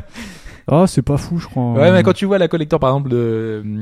euh, comment il s'appelle Tokyo Mirage euh, Session, là. Il y a le jeu ou Ah pas oui. dans la collector oui, quand jeu, même. ouais. Mais il y a quasiment rien dedans, en fait. Ouais, c'est T'as euh, quatre Bah, c'est extraits, c'est une euh, édition, ce deux qu'ils appellent cartes, une édition limitée, tu vois. Ouais, c'est 800 exemplaires, mais fait, c'est euh, vendu cher. heureusement que voilà. Du coup, je file sur Amazon pour voir. Je me dis, oh, D'ailleurs, tu dis- dégoûté justement en parlant d'Amazon. euh, Amazon apparemment ils ont, je sais pas, il y a un truc prix le plus bas et ils ont remboursé 30 euros les ceux qui avaient payé euh, Tokyo Mirage Session euh, parce qu'il a été pris le plus bas à un moment sur un autre site euh, ailleurs. 30 euros. et moi vache. qui l'ai commandé chez Micromania, je suis dégoûté. Bref, voilà. Et donc, La ouais, il fois, chez Amazon. Amazon. Donc il est juste, c'est juste le, le souci que j'ai avec Odin Sphere, c'est qu'il est trop cher. Enfin, moi, je trouve ça trop cher pour un remaster. Donc peut-être plus tard. Je sais que ça me botte bien, mais euh, je mettrai pas 60 balles dedans. Quoi. Un, peu- Moi un aussi, peu ça moins cher sur Vita aussi, forcément. Moi, Euh, 30 balles, je prends. Moi, moi, hein, 40, tu sais, genre, moi, euh, 40, j'étais prêt. Moi 40 déjà. 40, c'est prêt Pas de souci avec Moi, 40, 30 je balles. Moi, prenais. c'est- j'ai j'ai fini à 30 Je balles. crois, si je dis pas de bêtises, il doit être à 45 euros dans les Leclerc. Après, le Leclerc le plus près de chez moi, c'est 25 bornes, donc euh, pour l'instant, j'ai autre chose à foutre que d'aller faire Ah, j'en ai un 50 pas trop, bornes là. à un Leclerc. J'en ai un pas trop. Bah vérifie, tu peux vérifier sur internet, c'est quand tu ouais, mais c'est géolocalises 45. et, Moi, j'ai dit 30. euh, Ah, le mec. Mais si tu veux, je peux le prendre pour toi, si tu veux. Tu me fais virement, je te le prends, je te file la non, mais je vais attendre parce que j'ai déjà des titres sur le feu. Ensuite, il y a d'autres trucs sur juillet, donc euh, je suis pas pressé, mais ça m'intéresse bien. Mine de rien, c'est chargé euh, Ça me plaît bien. juillet août pour une fois. C'est, je crois que c'est la première année où il y a autant, de gros RPG de. Ah, euh, Pour toi, moi, j'ai pas grand chose en fait. bah, Moi, j'ai Monster Hunter le mois prochain et puis je me base là-dessus pour l'instant. Ouais, ouais, mais tu vois, il y a Star Ocean, il y a, euh, enfin, Ah oui. Time Dilemma, t'as Tokyo Mirage Session, enfin, t'as vraiment de, Oui, c'est si- quand même des si gros on titres. mais- jeux-là, ouais. Bah, c'est des titres qui prennent du temps aussi à faire. Oui, c'est ça aussi. Très bien. C'est tout? Bah oui. On peut parler d'un jeu qui s'appelle Moon Hunters à présent.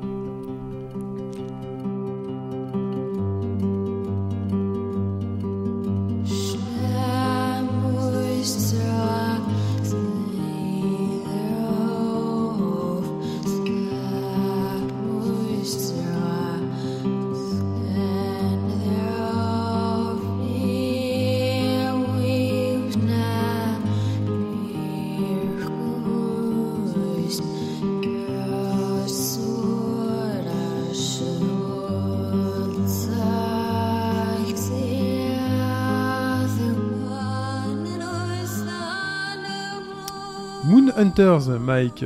Hobbs. Ah non, c'est moi. c'est Hobbs. Bonjour. Ouais, c'est- faire, je peux c'est faire lui qui a fait quelques les jeux de mots. compléments, mais Ah, pardon, voilà, j'ai confondu. Non, mais en plus, ma- moi, ma chronique tient sur euh, un Une enveloppe. d'enveloppe. oui, c'est vrai, en plus Voilà. le papier déchiré et tout.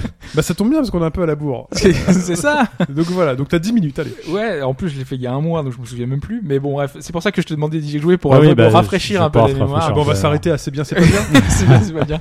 Ah, ce serait Euh, irrespectueux. Complètement. En plus, le jeu a des particularités qui font que c'est un jeu euh, qui sort un peu d'ordinaire. Après, est-ce qu'il est bien ou il est pas bien, ça, ça sera autre chose. Mais avant même de parler du jeu, euh, et avant même qu'on explique euh, quel est le principe, je voulais, euh, et je, vous allez comprendre très vite pourquoi est-ce que je, je commence par ça. Il y a un truc qui me fâche, c'est la localisation. La version française est abominable. Alors, je sais pas si c'est associé aux yeux ou pas. Ouais, il y a des phrases. euh, tu sais, je les ai relues deux fois. Je dis attends, est-ce que c'est moi parce qu'il est tard ou est-ce que Non, non. il y a vraiment un Ah souci. ouais, il y a vraiment un souci. Euh, et pour vous en rendre compte, hein, je vais juste vous lire la description Steam. Parce que- Alors la première phrase est correcte, hein, donc jusque là, ça devrait aller. Moon Hunter est un jeu d'action et de test de personnalité de type RPG qui se joue seul ou en équipe jusqu'à 4 utilisateurs. Donc jusque-là, ça va. Créez-y votre propre univers mythologique où chaque mouvement et chaque décision servent à déterminer votre souvenance, telle une constellation dans un ciel étoilé. Donc euh, oui, bah, on va essayer de déterminer notre Mais- souvenance. Ouais, mais, même la phrase, en fait, euh, elle est bizarre oui, parce qu'il faut que fait euh, le jeu pour comprendre ce que veut dire la phrase. Enfin, Oui. c'est très particulier. Voilà. Donc, Moon Hunters, c'est un roguelike, jouable en coop. Moi, je l'ai fait en- à deux et je pense que ça va être la conclusion à la fin. C'est euh, si vous voulez le faire, c'est faites-le à plusieurs. Ça va être Pour que ça soit plus sympa. ouais. pour que ce soit plus sympa.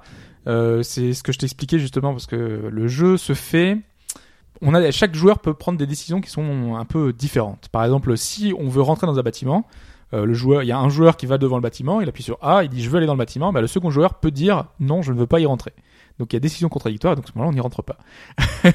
en fait, Ah, mais il y a quand même une décision choses- qui prime sur l'autre. ouais, une c'est décision sur déterminé comment? Alors, je ne sais plus. Ah. c'est pour ça que bah, il y a des choses que je pourrais plus te, plus te dire. Mais bah, euh, Je peux pas dire non plus vu que je l'ai fait tout seul. Non, mais- non, mais voilà, et il y a des choses comme ça qui sont, euh, bah, par exemple, euh, une fois qu'on a, mm, Ah si, je pense que j'ai une idée. Ça doit être lié aux statistiques parce que tu as une statistique de leadership. Oui. Et ça doit être ça en fait. Ouais, ok, je comprends. c'est ça. Exactement. Parce que tu as vraiment beaucoup de stats qui sont très différentes, euh, des stats de charisme, des stats de foi. La force, la magie, en fonction Exactement. parce qu'il y a que- donc quatre personnages différents et c'est quatre classes en fait. Oui, les quatre classes au début, hein, parce qu'ensuite tu en débloques plus, il y en a au moins sept. Oui, euh, j'ai vu des slots qui étaient euh, grisés. ouais, ouais. Donc euh, c'est un roguelike. Hein. Donc à chaque fois que vous allez faire votre run, à la fin de votre run, vous allez récupérer des choses, débloquer des classes, débloquer des, des, des lieux, des choses, des compétences. Des costumes. qui, des costumes qui font que vous allez avoir des runs différents à chaque fois parce qu'un run c'est environ entre une et deux heures parce que moi je t'avais dit une heure mais je crois que t'as mis vraiment une heure Oui, j'ai mis une heure. Mais parce qu'en fait, euh, la plupart des petites zones où on va, elles sont générées euh, aléatoirement et j'avais pas fait gaffe sur euh, les deux premières zones que j'ai dû faire qu'il y avait des morceaux sur lesquels j'avais pas été.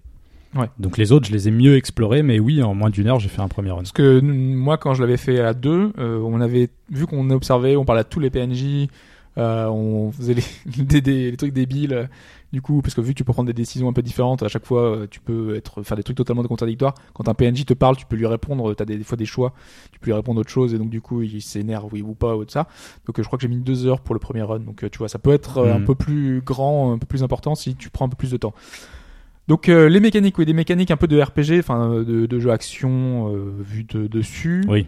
Avec une 2D qui est plutôt réussie enfin 2D Ouais, euh, c'est sympa. Moi qui, enfin, qui ai parfois du mal avec le pixel, j'ai trouvé ça, oui, c'est plutôt ouais, cool. c'est du pixel art À part certaines animations, alors je sais pas quel perso t'as essayé. Ouais.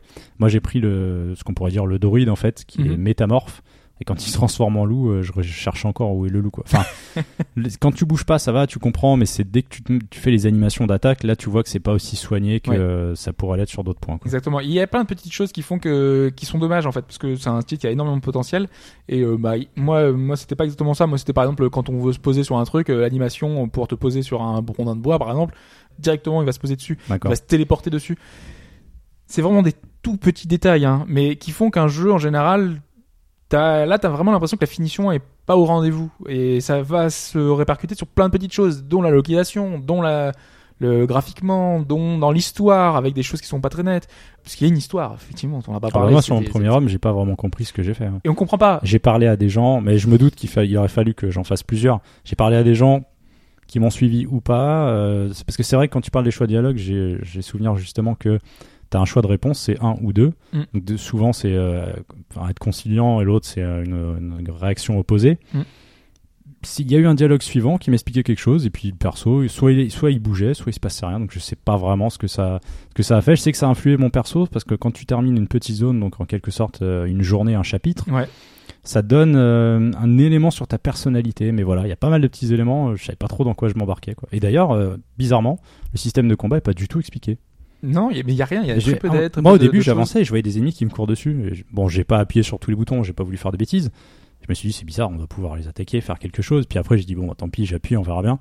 Effectivement, donc, euh, manette Xbox One, le bouton X te permet d'attaquer, et en l'occurrence, de détruire des jars, récupérer de l'argent. Et autant on va t'expliquer deux, trois trucs à droite à gauche, autant tout ce qui est système de combat, bah, faut que t'appuies, tu vois ce que ça donne, quoi. voilà Euh, C'était bizarre, je trouve ça bizarre. mais je trouve ça Même si c'est pas difficile, bien. hein. enfin tu vois c'est Oui, c'est plutôt euh, accessible, bah, tu le découvres par toi-même. Ouais, moi j'aime bien le- justement ce côté un peu mystérieux, tu comprends rien. c'est c'est un peu ça. T'essaies de, de comprendre en parlant aux gens, de, de voir les différentes interactions, ce qui va se passer, les, les espèces de cinématiques, parce que les cinématiques ce sont des plans dessinés qui sont très très moches. On parlait de Street euh, 5. euh, Autant les, autant les artworks des persos, je les trouve assez sympas. Il y a un style euh, plutôt chouette. Mais c'est vrai que ouais, les cinématiques, c'est pas terrible. Ouais, c'est c'est dessiné, mais c'est, enfin, on sent que c'est un peu un côté amateur euh, qui, est- moi, qui me dérange un petit peu. Euh, parce qu'après, pour parler de l'histoire, parce qu'il y a une histoire euh, globalement, il y a la, en fait, on joue des, des hunters qui sont là pour euh, finalement, euh, enfin, c'est, on Ça me rappelle quelque chose. Oui, bon, Ouais. et Hunter Hunter. Mais euh, là, en l'occurrence, en gros, il y a une déesse qui Ça a me rappelle disparu. quelque chose. Ah, Pardon, excusez-moi. Euh, une déesse ouais, qui, a, qui, qui, a- qui a disparu. En gros, il va y avoir une cérémonie. euh, Il y a toute une histoire autour de la lune, euh, de, de, de la nouvelle lune, la pleine lune, le croissant de lune. Enfin, il y a, il y a une, toute une histoire, une mythologie autour de ça, autour du soleil également.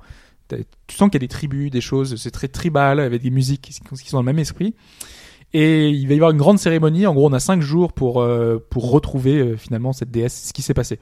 Donc pendant ces cinq jours, c'est pour ça que ça prend une heure pour finir le jeu. C'est que si t'as pas trouvé, et ben au bout de cinq jours, la partie se termine et c'est la fin du jeu. En fait, quoi. un jour correspond à une zone euh, dans le monde que tu vas choisir.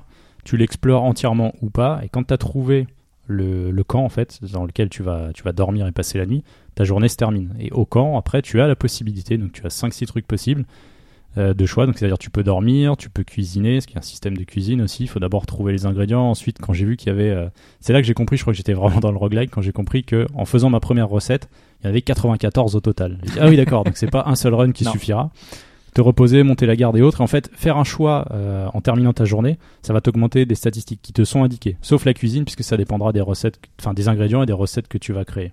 Donc une journée, ouais, une journée, ça peut durer 10 minutes à peine, quoi. Complètement. Donc euh, du coup, euh, c'est vraiment très rapide. Et euh, en gros, une journée, c'est simplement tu te balades dans un univers généré aléatoirement.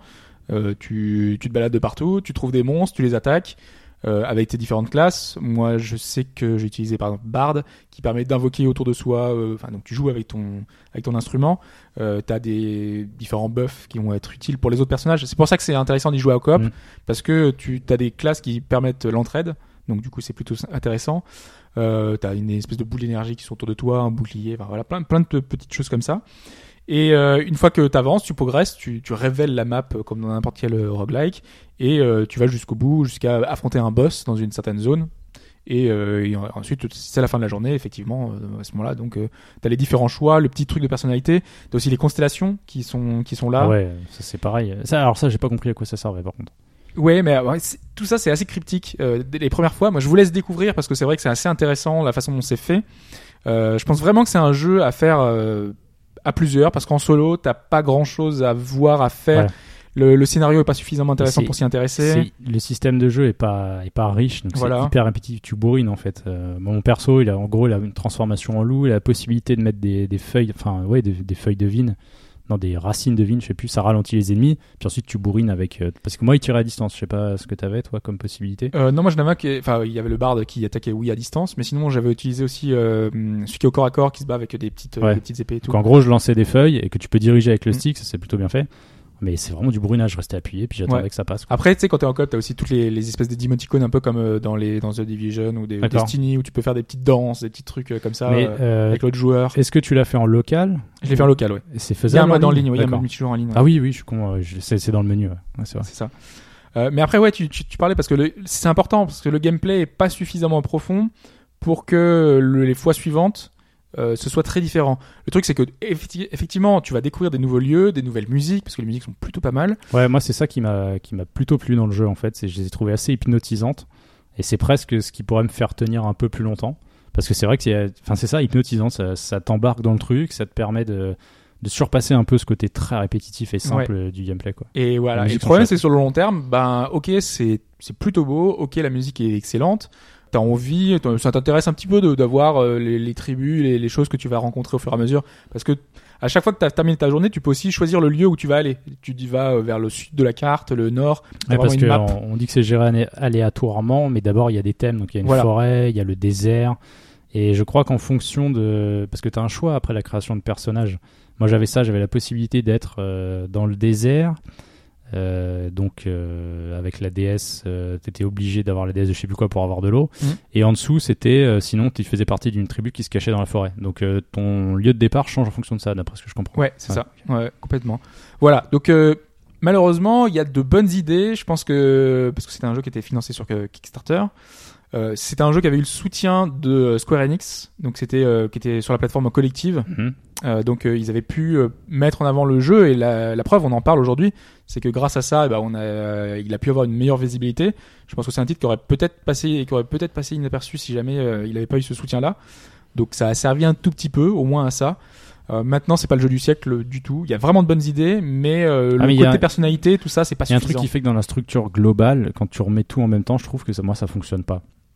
Après j'ai joué j'ai j'ai joué qu'une heure donc ça c'est délicat pour et moi moi, m'en ayant joué euh, plusieurs heures, tu vois, ça pas. J'ai pas spécialement envie d'y retourner quoi. Ouais. Malgré les musiques qui m'ont poussé un peu, euh, alors peut-être en coop si un jour j'ai l'occasion de, de faire une partie, je vais peut-être aller Oui, en coop, c'est c'est plutôt marrant parce que chacun a vraiment fait test de n'importe quoi. Les premières parties, c'est c'est un peu du, du, du truc débile. Chacun, en plus, c'est la course. Tu sais, t'as plein de pots, des trucs à casser Oui. et tout ça, donc euh, tu t'amuses à la casser, même si t'as l'argent commun. Tu t'en rends pas compte au début, mais euh, Ah oui, Voilà, d'accord. euh, Quand tu fais évoluer tes, tes stats, enfin tes stats, euh, tes compétences, faut faire un choix avec ton partenaire puisque euh, si c'est de l'argent commun, euh, ouais, là, t'as l'argent commun, mais euh, tu, après, tu peux euh, choisir parce que les vendeurs, ils te vendent des trucs, mais c'est Oui. pour ton personnage, donc du coup, c'est ouais, mais tu pioches dans la cagnotte. oui dans la cagnotte globale. Ouais, donc du coup, faut vraiment faire des Voilà, choix. ça.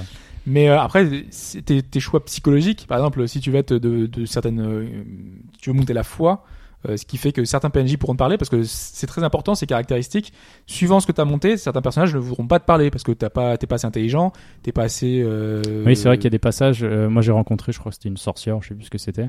Elle me disait tu n'étais pas assez sage. Et en fait, tu sens qu'il faut avoir une autre classe ou avoir une autre caractéristique pour débloquer peut-être un petit puzzle ou une petite interaction. Et Exactement. donc, que voilà. tu devras revenir avec quelqu'un d'autre dans un autre run. Exactement, sachant que c'est aléatoire, donc t'es pas obligé de retomber sur le même aussi, personnage, tout ça. Donc voilà, il y a, il y a vraiment des idées intéressantes, hein, mais je trouve, Mais- moi non plus, que ça fonctionne pas, c'est pas assez abouti en fait. Il y avait des bonnes idées, mais peut-être qu'il aurait fallu plus de temps pour les développer, peut-être qu'avec des mécaniques un peu plus approfondies, il y aurait eu quelque chose à faire. Mais là, en l'état, malheureusement, Bof. pas suffisant. Pas Très suffisant, bof. Bien essayé. Voilà. Peut-être pour un 2, peut-être. Peut-être, oui. Peut-être pour un 2.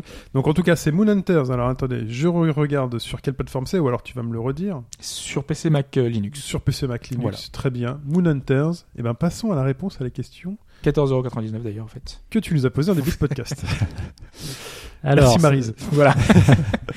Cette fameuse question euh, qui revenait rapidement sur les 30 ans du magazine Famitsu et Qui pour lequel euh, Qui n'a pas eu 40 sur 40 qui Sur n'a pas eu 40 sur 40 parmi les quatre propositions? Alors je les rappelle. Il y avait The Legend of Zelda Skyward Sword, euh, The Elder Scrolls V Skyrim.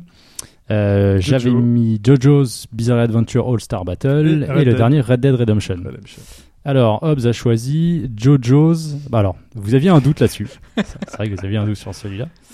Et il se trouve que JoJo's a bien eu la note de 40 sur 40. Quoi. Bon, Ah, bah, J'ai bien fait de pas le. J'ai aussi le été surpris en voyant la liste parce que là, il faut savoir que Je la suis liste, très surpris. il y a 23 jeux en fait qui ont ce fameux sésame euh, de En même temps, dès que euh, tu mets parfaites. Jojo comme ça, 40 sur 40 direct. Donc non, ce n'est pas Hobbs euh, pour cette fois. Mince. Euh, Je là, là, j'avoue, j'étais vraiment pas lequel du on va euh, prendre Alors Skyward Sword. euh, T'avais hésité, je crois, Signe, Ouais, euh, sur Je celui-là. me suis ouais. dit peut-être un Zelda, ils l'ont pas mis. Il a eu 40 sur Il a 40. eu 40. C'est pas le seul Zelda d'ailleurs. J'aurais bien vu hein. un 39, c'est pour ça aussi j'ai hésité. Euh, Il y a eu Ocarina of Time, il y a eu Wind Waker. très juste, mais celui-là me paraissait trop évident, donc euh, je l'avais pas mis. Euh, ouais, c'est ça, il y a trois Zelda. Skyward. Sword, 40 sur 40. 40 sur 40. Et euh, Donc il reste Red il Dead. reste Skyrim et Red Dead. Deux jeux Deux occidentaux. jeux occidentaux, justement. Et il se trouve, Je Ah, si sens le piège. Si Red Dead a fait 40 sur 40, il se trouve que le premier jeu occidental à avoir eu euh, ce fameux 40 sur Putain, 40 ça va être dans le. Famitsu, c'est Skyrim. ah putain. Red Dead Redemption a eu 39. sur Oh là 40. là, quelle honte. 39 Ouais, ça- C'est quoi qui a pas plu Bah tu sais, c'est très particulier parce que c'est 4 notes Ouais, sur c'est 10. 4 notes sur donc 10. euh, ça peut être... euh, Et ils additionnent. Ouais, c'est ça. Et donc ouais, il y a 23 jeux qui ont cette, euh, cette note assez... euh, Enfin, cette note parfaite, quoi. En l'occurrence, bon, vite fait, euh, Bayonetta, euh, Metal Gear Solid 4, Final Fantasy 12, on en Le 4, parlait le récemment. 4, ok. Euh, ouais, étonnamment. Ouais. Bon, J'ai bah, jamais fait moi le 4, Nintendogs, euh, euh, pas tiré. Ocarina of Time, bien sûr. Vagrant Story. Soul Calibur, le premier. Non, voilà. Euh, Qu'est-ce qu'il y a eu d'autre? Alors, DMGS, il y en a pas mal. hein. Il y a le 4, il y a Peace Walker et il y a le 5. Eh ben, heureusement. Je ne savais même pas que le 5 avait eu la note parfaite. Heureusement. Et sinon, il y a GTA 5 aussi. Mais bien évidemment, 40 sur 40. 40 sur 40. Mais le premier jeu occidental, ouais, c'est Skyrim. La question ne se pose même pas. C'est assez vois, surprenant. Toi, les jeux que Hobbs, toi, tu n'aimes pas. 40 sur 40 dans Famitsu. Ouais, mais les notes tac. Famitsu. Et il y a un Monster Hunter, Monster Hunter 3. qui bizarrement n'est pas le meilleur jeu de la franchise pour moi. mais bon. Mais tu vois, que c'est très particulier, étaient 40 sur 40. Hein. C'est- bah, Donc, oui, hein, ouais. la référence. Hein. C'est un concept de l'époque, Nintendo. C'est vrai que. euh, Enfin, la note parfaite, Tamagotchi bon, ça se discute, mais c'est Non, vrai que oui, oui. Quand c'est arrivé, ça a fait mal, quoi. non, mais de toute façon, les notes en elles-mêmes, voilà. voilà, pas- c'est très particulier. Mais je pense qu'ils savent aussi contextualiser les notes et euh, savoir ce qu'ils ils savent. Ok, je me perds en. je me perds dans les trucs. Tout à mais fait. On, on voilà. enchaîne, voilà. Disons que dans les simulateurs de d'élevage de chiens, il y a peut-être pas mieux que Nintendogs, mais que ce- ça vaut pas euh, le 40 sur 40 d'un d'un Bah, MGS5. il y a, Faut pas a- comparer les il y a jeux peut-être entre que ça aussi en simulateur de chien. Eh ben voilà, donc 40 sur 40. Mais je, je crois qu'ils ont refait des suites sur 3DS ou quoi. Mais Oui, tu vois qu'en fait, c'est un, N4, c'est c'est un passage et ça a plus marché du tout, quoi. Ce serait comme Kawashima aujourd'hui. Enfin, je suis pas certain que ça fonctionnerait. c'est le jeu d'une époque. C'est ça. Très bien. Donc après la réponse à la question, il y a la réponse au plus musical et rappelons celui de la semaine dernière.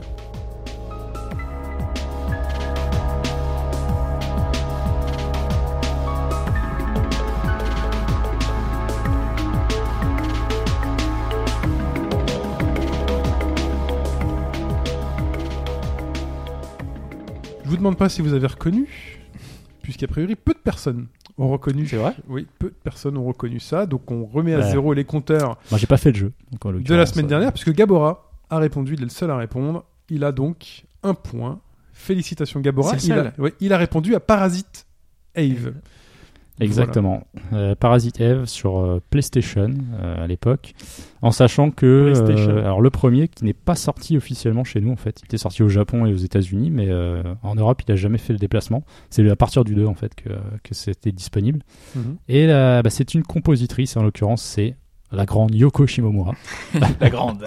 La grande. Enfin moi j'adore. Enfin je sais qu'il y a certains jeux qui m'ont marqué. Disons en tout de suite, fait quand même par, près d'un mètre 90. Tu l'as rencontré? Eh oui. Euh, Mais ça te parle aussi Chine forcément Street Fighter 2. Oui, bien sûr. Euh, moi, je retiens Kingdom Hearts, euh, Xenoblade Chronicles. Alors, ce que je savais pas trop aussi, c'est qu'elle a fait euh, les Mario et Luigi. La plupart des jeux de la série Mario et Luigi, c'est elle. Radiant Historia, je sais pas si vous connaissez ce petit Oui, RPG que j'avais entamé. Il faudrait un jour que je m'y remette d'ailleurs. Et prochainement, on le retrouvera sur Final Fantasy XV et logiquement Kingdom Hearts euh, 3, qui devrait sortir à partir de 2017. euh, on croise les doigts. Ouais, t'es optimiste. hein. Ouais, je suis optimiste. ouais. C'est pas grave, t'as la version 2.8 là, c'est ça? Ouais, mais alors ça, Je comprends rien. moi. Ils m'ont perdu. hein. c'est le H. Alors attends. Alors je, je comprends plus rien. Euh, c'est le HD Prologue 2.8. C'est qu'en fait, dedans, t'as. hum, Parce que tu avais eu 1.5, 2.5, Voilà. et avant le 3, tu as cette 2.8 qui en fait inclut le remaster de l'épisode 3DS, Ouais. euh, un épisode uniquement en, en animation, si je puis dire, en cutscene, qui, qui est Black. Alors attends, qui est Black euh, Chi Cover, je crois que c'était un truc sur téléphone. Je sais plus exactement, c'est très particulier. Enfin, Je viens recevoir un appel, on vient de dire Je suis perdu. et euh, la, la vraie nouveauté, c'est A Fragmentary Passage, qui, qui est en fait le 0.2, c'est-à-dire qu'il fera le lien avec le 3, mais c'est n'importe quoi. Et là, tu incarnes un personnage qui était dans Burst by Sleep sur PSP, et c'est le seul truc vraiment intéressant, sauf qu'ils annoncent quoi, genre deux heures de gameplay, et avec le moteur de jeu Tu me regardes, mais PS4 j'ai en fait. compris, hein, donc euh, c'est pas la Mais c'est pas grave, il y a des gens, je suis sûr, ils comprennent. Euh, Ashura, les autres, je crois, ils ont pigé. Enfin voilà, et en gros, c'est une compilation, c'est ce qu'il faut comprendre. Et le titre, il est pour faire pour te faire comprendre que ça arrive bientôt, mais c'est pas encore là, quoi. Le 3 est pas encore là. Quoi. Ok. Mais c'est compliqué. Hein. Ah, c'est Je- compliqué. même moi, des fois, je suis là, je relis des, des résumés d'histoire. Je fais, ah oui, d'accord, mais non, en fait. Mais il y a toujours Mickey. Il y a toujours Mickey. Ah, voilà. Et il a la classe, Mickey, avec sa Keyblade et son petit manteau noir. Très bien. Le roi Mickey. On voit pas trop de Kingdom Hearts euh, chez Disneyland. Quand on va chez Disneyland, il y a des trucs de Kingdom Hearts, des trucs comme ça? Non, il faut pas Non, non. euh, Peut-être au Japon, je ils suis ont pas un Disney. Ils ont Disney Alors au Japon, je je sais sais pas pas. s'ils ont un Je sais pas du tout. J'avoue que. Mais est-ce que ça, ça faisait partie du deal? Est-ce que euh, moi j'aurais été étonné aussi de voir ça Ça aurait pu être marrant, tu vois. Bah oui. Parce Ils ont foutu des Marvel partout à Disneyland et tout. Ils auraient pu mettre un petit corner euh, Final Fantasy. Il y a du. Marvel à Disneyland? Ah bah oui. Il y a quoi? Bah, Ça fait longtemps que je euh, suis pas allé, donc du coup. T'as euh, des Ah, bah, décos, euh, t'as des décos Marvel, genre quand tu vas dans des restos, t'as un resto, genre c'est que du Iron Man partout. euh, t'as Ah la ouais. rencontre avec Spider-Man. Ah ouais. Parce qu'il y a les Star Wars maintenant qui peuvent aménager, mais c'est ça appartient à eux, donc en même temps. Oui, puis qui ouais. existait déjà à la base. Donc Voilà. euh, qui existait, mais non, non, t'as du, t'as des corners Marvel. Ou... Enfin, t'as un resto. Moi, j'ai bouffé dans un resto. T'avais toutes les armures et j'ai kiffé. T'as toutes les armures de, de Ah ouais d'Iron Man en, en photo, hein, ouais, ouais. en photo sur les murs et tout. T'as un autre resto où tu Ah, y- vois ah, y les a même- différents Avengers. Ah, il y a même pas. euh, c'est même pas des costumes derrière des, des plaques, euh, des vitres? Non, bah non. Oh, c'est dommage, Tu quand rentres dedans. Non, mais non. Oh, ils auraient pu. non, non, mais t'as des trucs. T'as des trucs. Et puis dans les boutiques, t'as du Marvel à foison. Ah oui, ça je peux Ah, comprendre. Ça, mais- et du Star Wars Je suis étonné qu'il n'y ait pas. Alors peut-être qu'on est passé à côté, une attraction ou deux qui va se mettre en place. Ouais, j'espère. Pourquoi pas. Surtout avec les Avengers, c'est fédérateur, ça vend. Mm. Ils auraient pu faire un truc, je sais pas, euh, tire le marteau de Thor. enfin, Ouais, ou rien. tir à l'arc. euh, ils, ont de- adopté, ils ont adapté tellement de trucs d'univers déjà que ça a rien à voir, mais euh, c'est assez marrant. Safe. En tout cas, bon, voilà. En tout cas. pas de Final Fantasy. Enfin, pas de, Pas de de pas de Kingdom D'ailleurs, je crois que c'est Disney qui s'était opposé à la mise en ligne. Parce que Burst by Sleep, quand euh, par exemple tu avais une PSP Go, je prends l'exemple de cette console qui était uniquement dématérialisée, sans port cartouche, sans port UMD, pardon, euh, il n'a jamais été dispo sur le store. Donc les gens qui avaient une PSP Go ne pouvaient pas y jouer parce que c'est Disney, je crois, qui avait dit non. Enfin, ils, s'opposaient à la mise en ligne. Donc euh, selon le contrat, il doit y avoir des trucs comme ça qui passent et qui passent pas. Quoi. Très bien. En tout cas, c'en est tout pour ce podcast 195. Faut peut-être passer l'extrait sonore de la semaine, non De la Ah semaine. oui, c'est vrai. On a dérivé, on parle de Disney, mais je crois qu'on a Ouais, pas écoute, y a d'extrait pas d'extrait sonore. sonore, j'ai pas envie, tu vois, j'ai pas envie. Bon, passons l'extrait sonore de la semaine.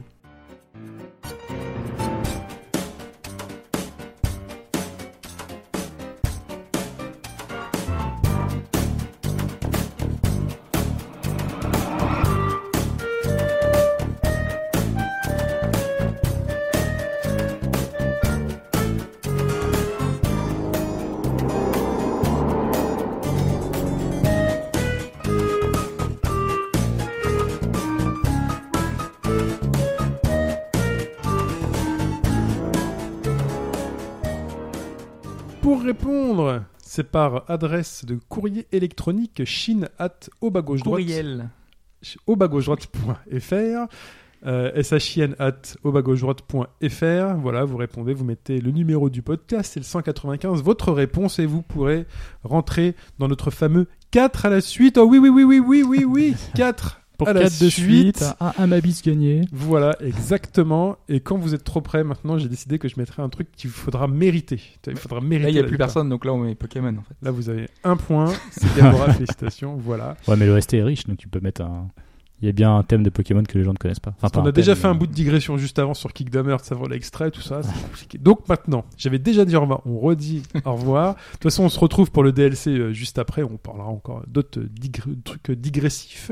Euh, merci de nous avoir suivis pour ce 195e épisode à gauche-droite, le podcast. On se retrouve la semaine prochaine. Merci Hobbs, merci Mike, et à bientôt. Merci Chine. Ciao tout le monde. Salut à tous.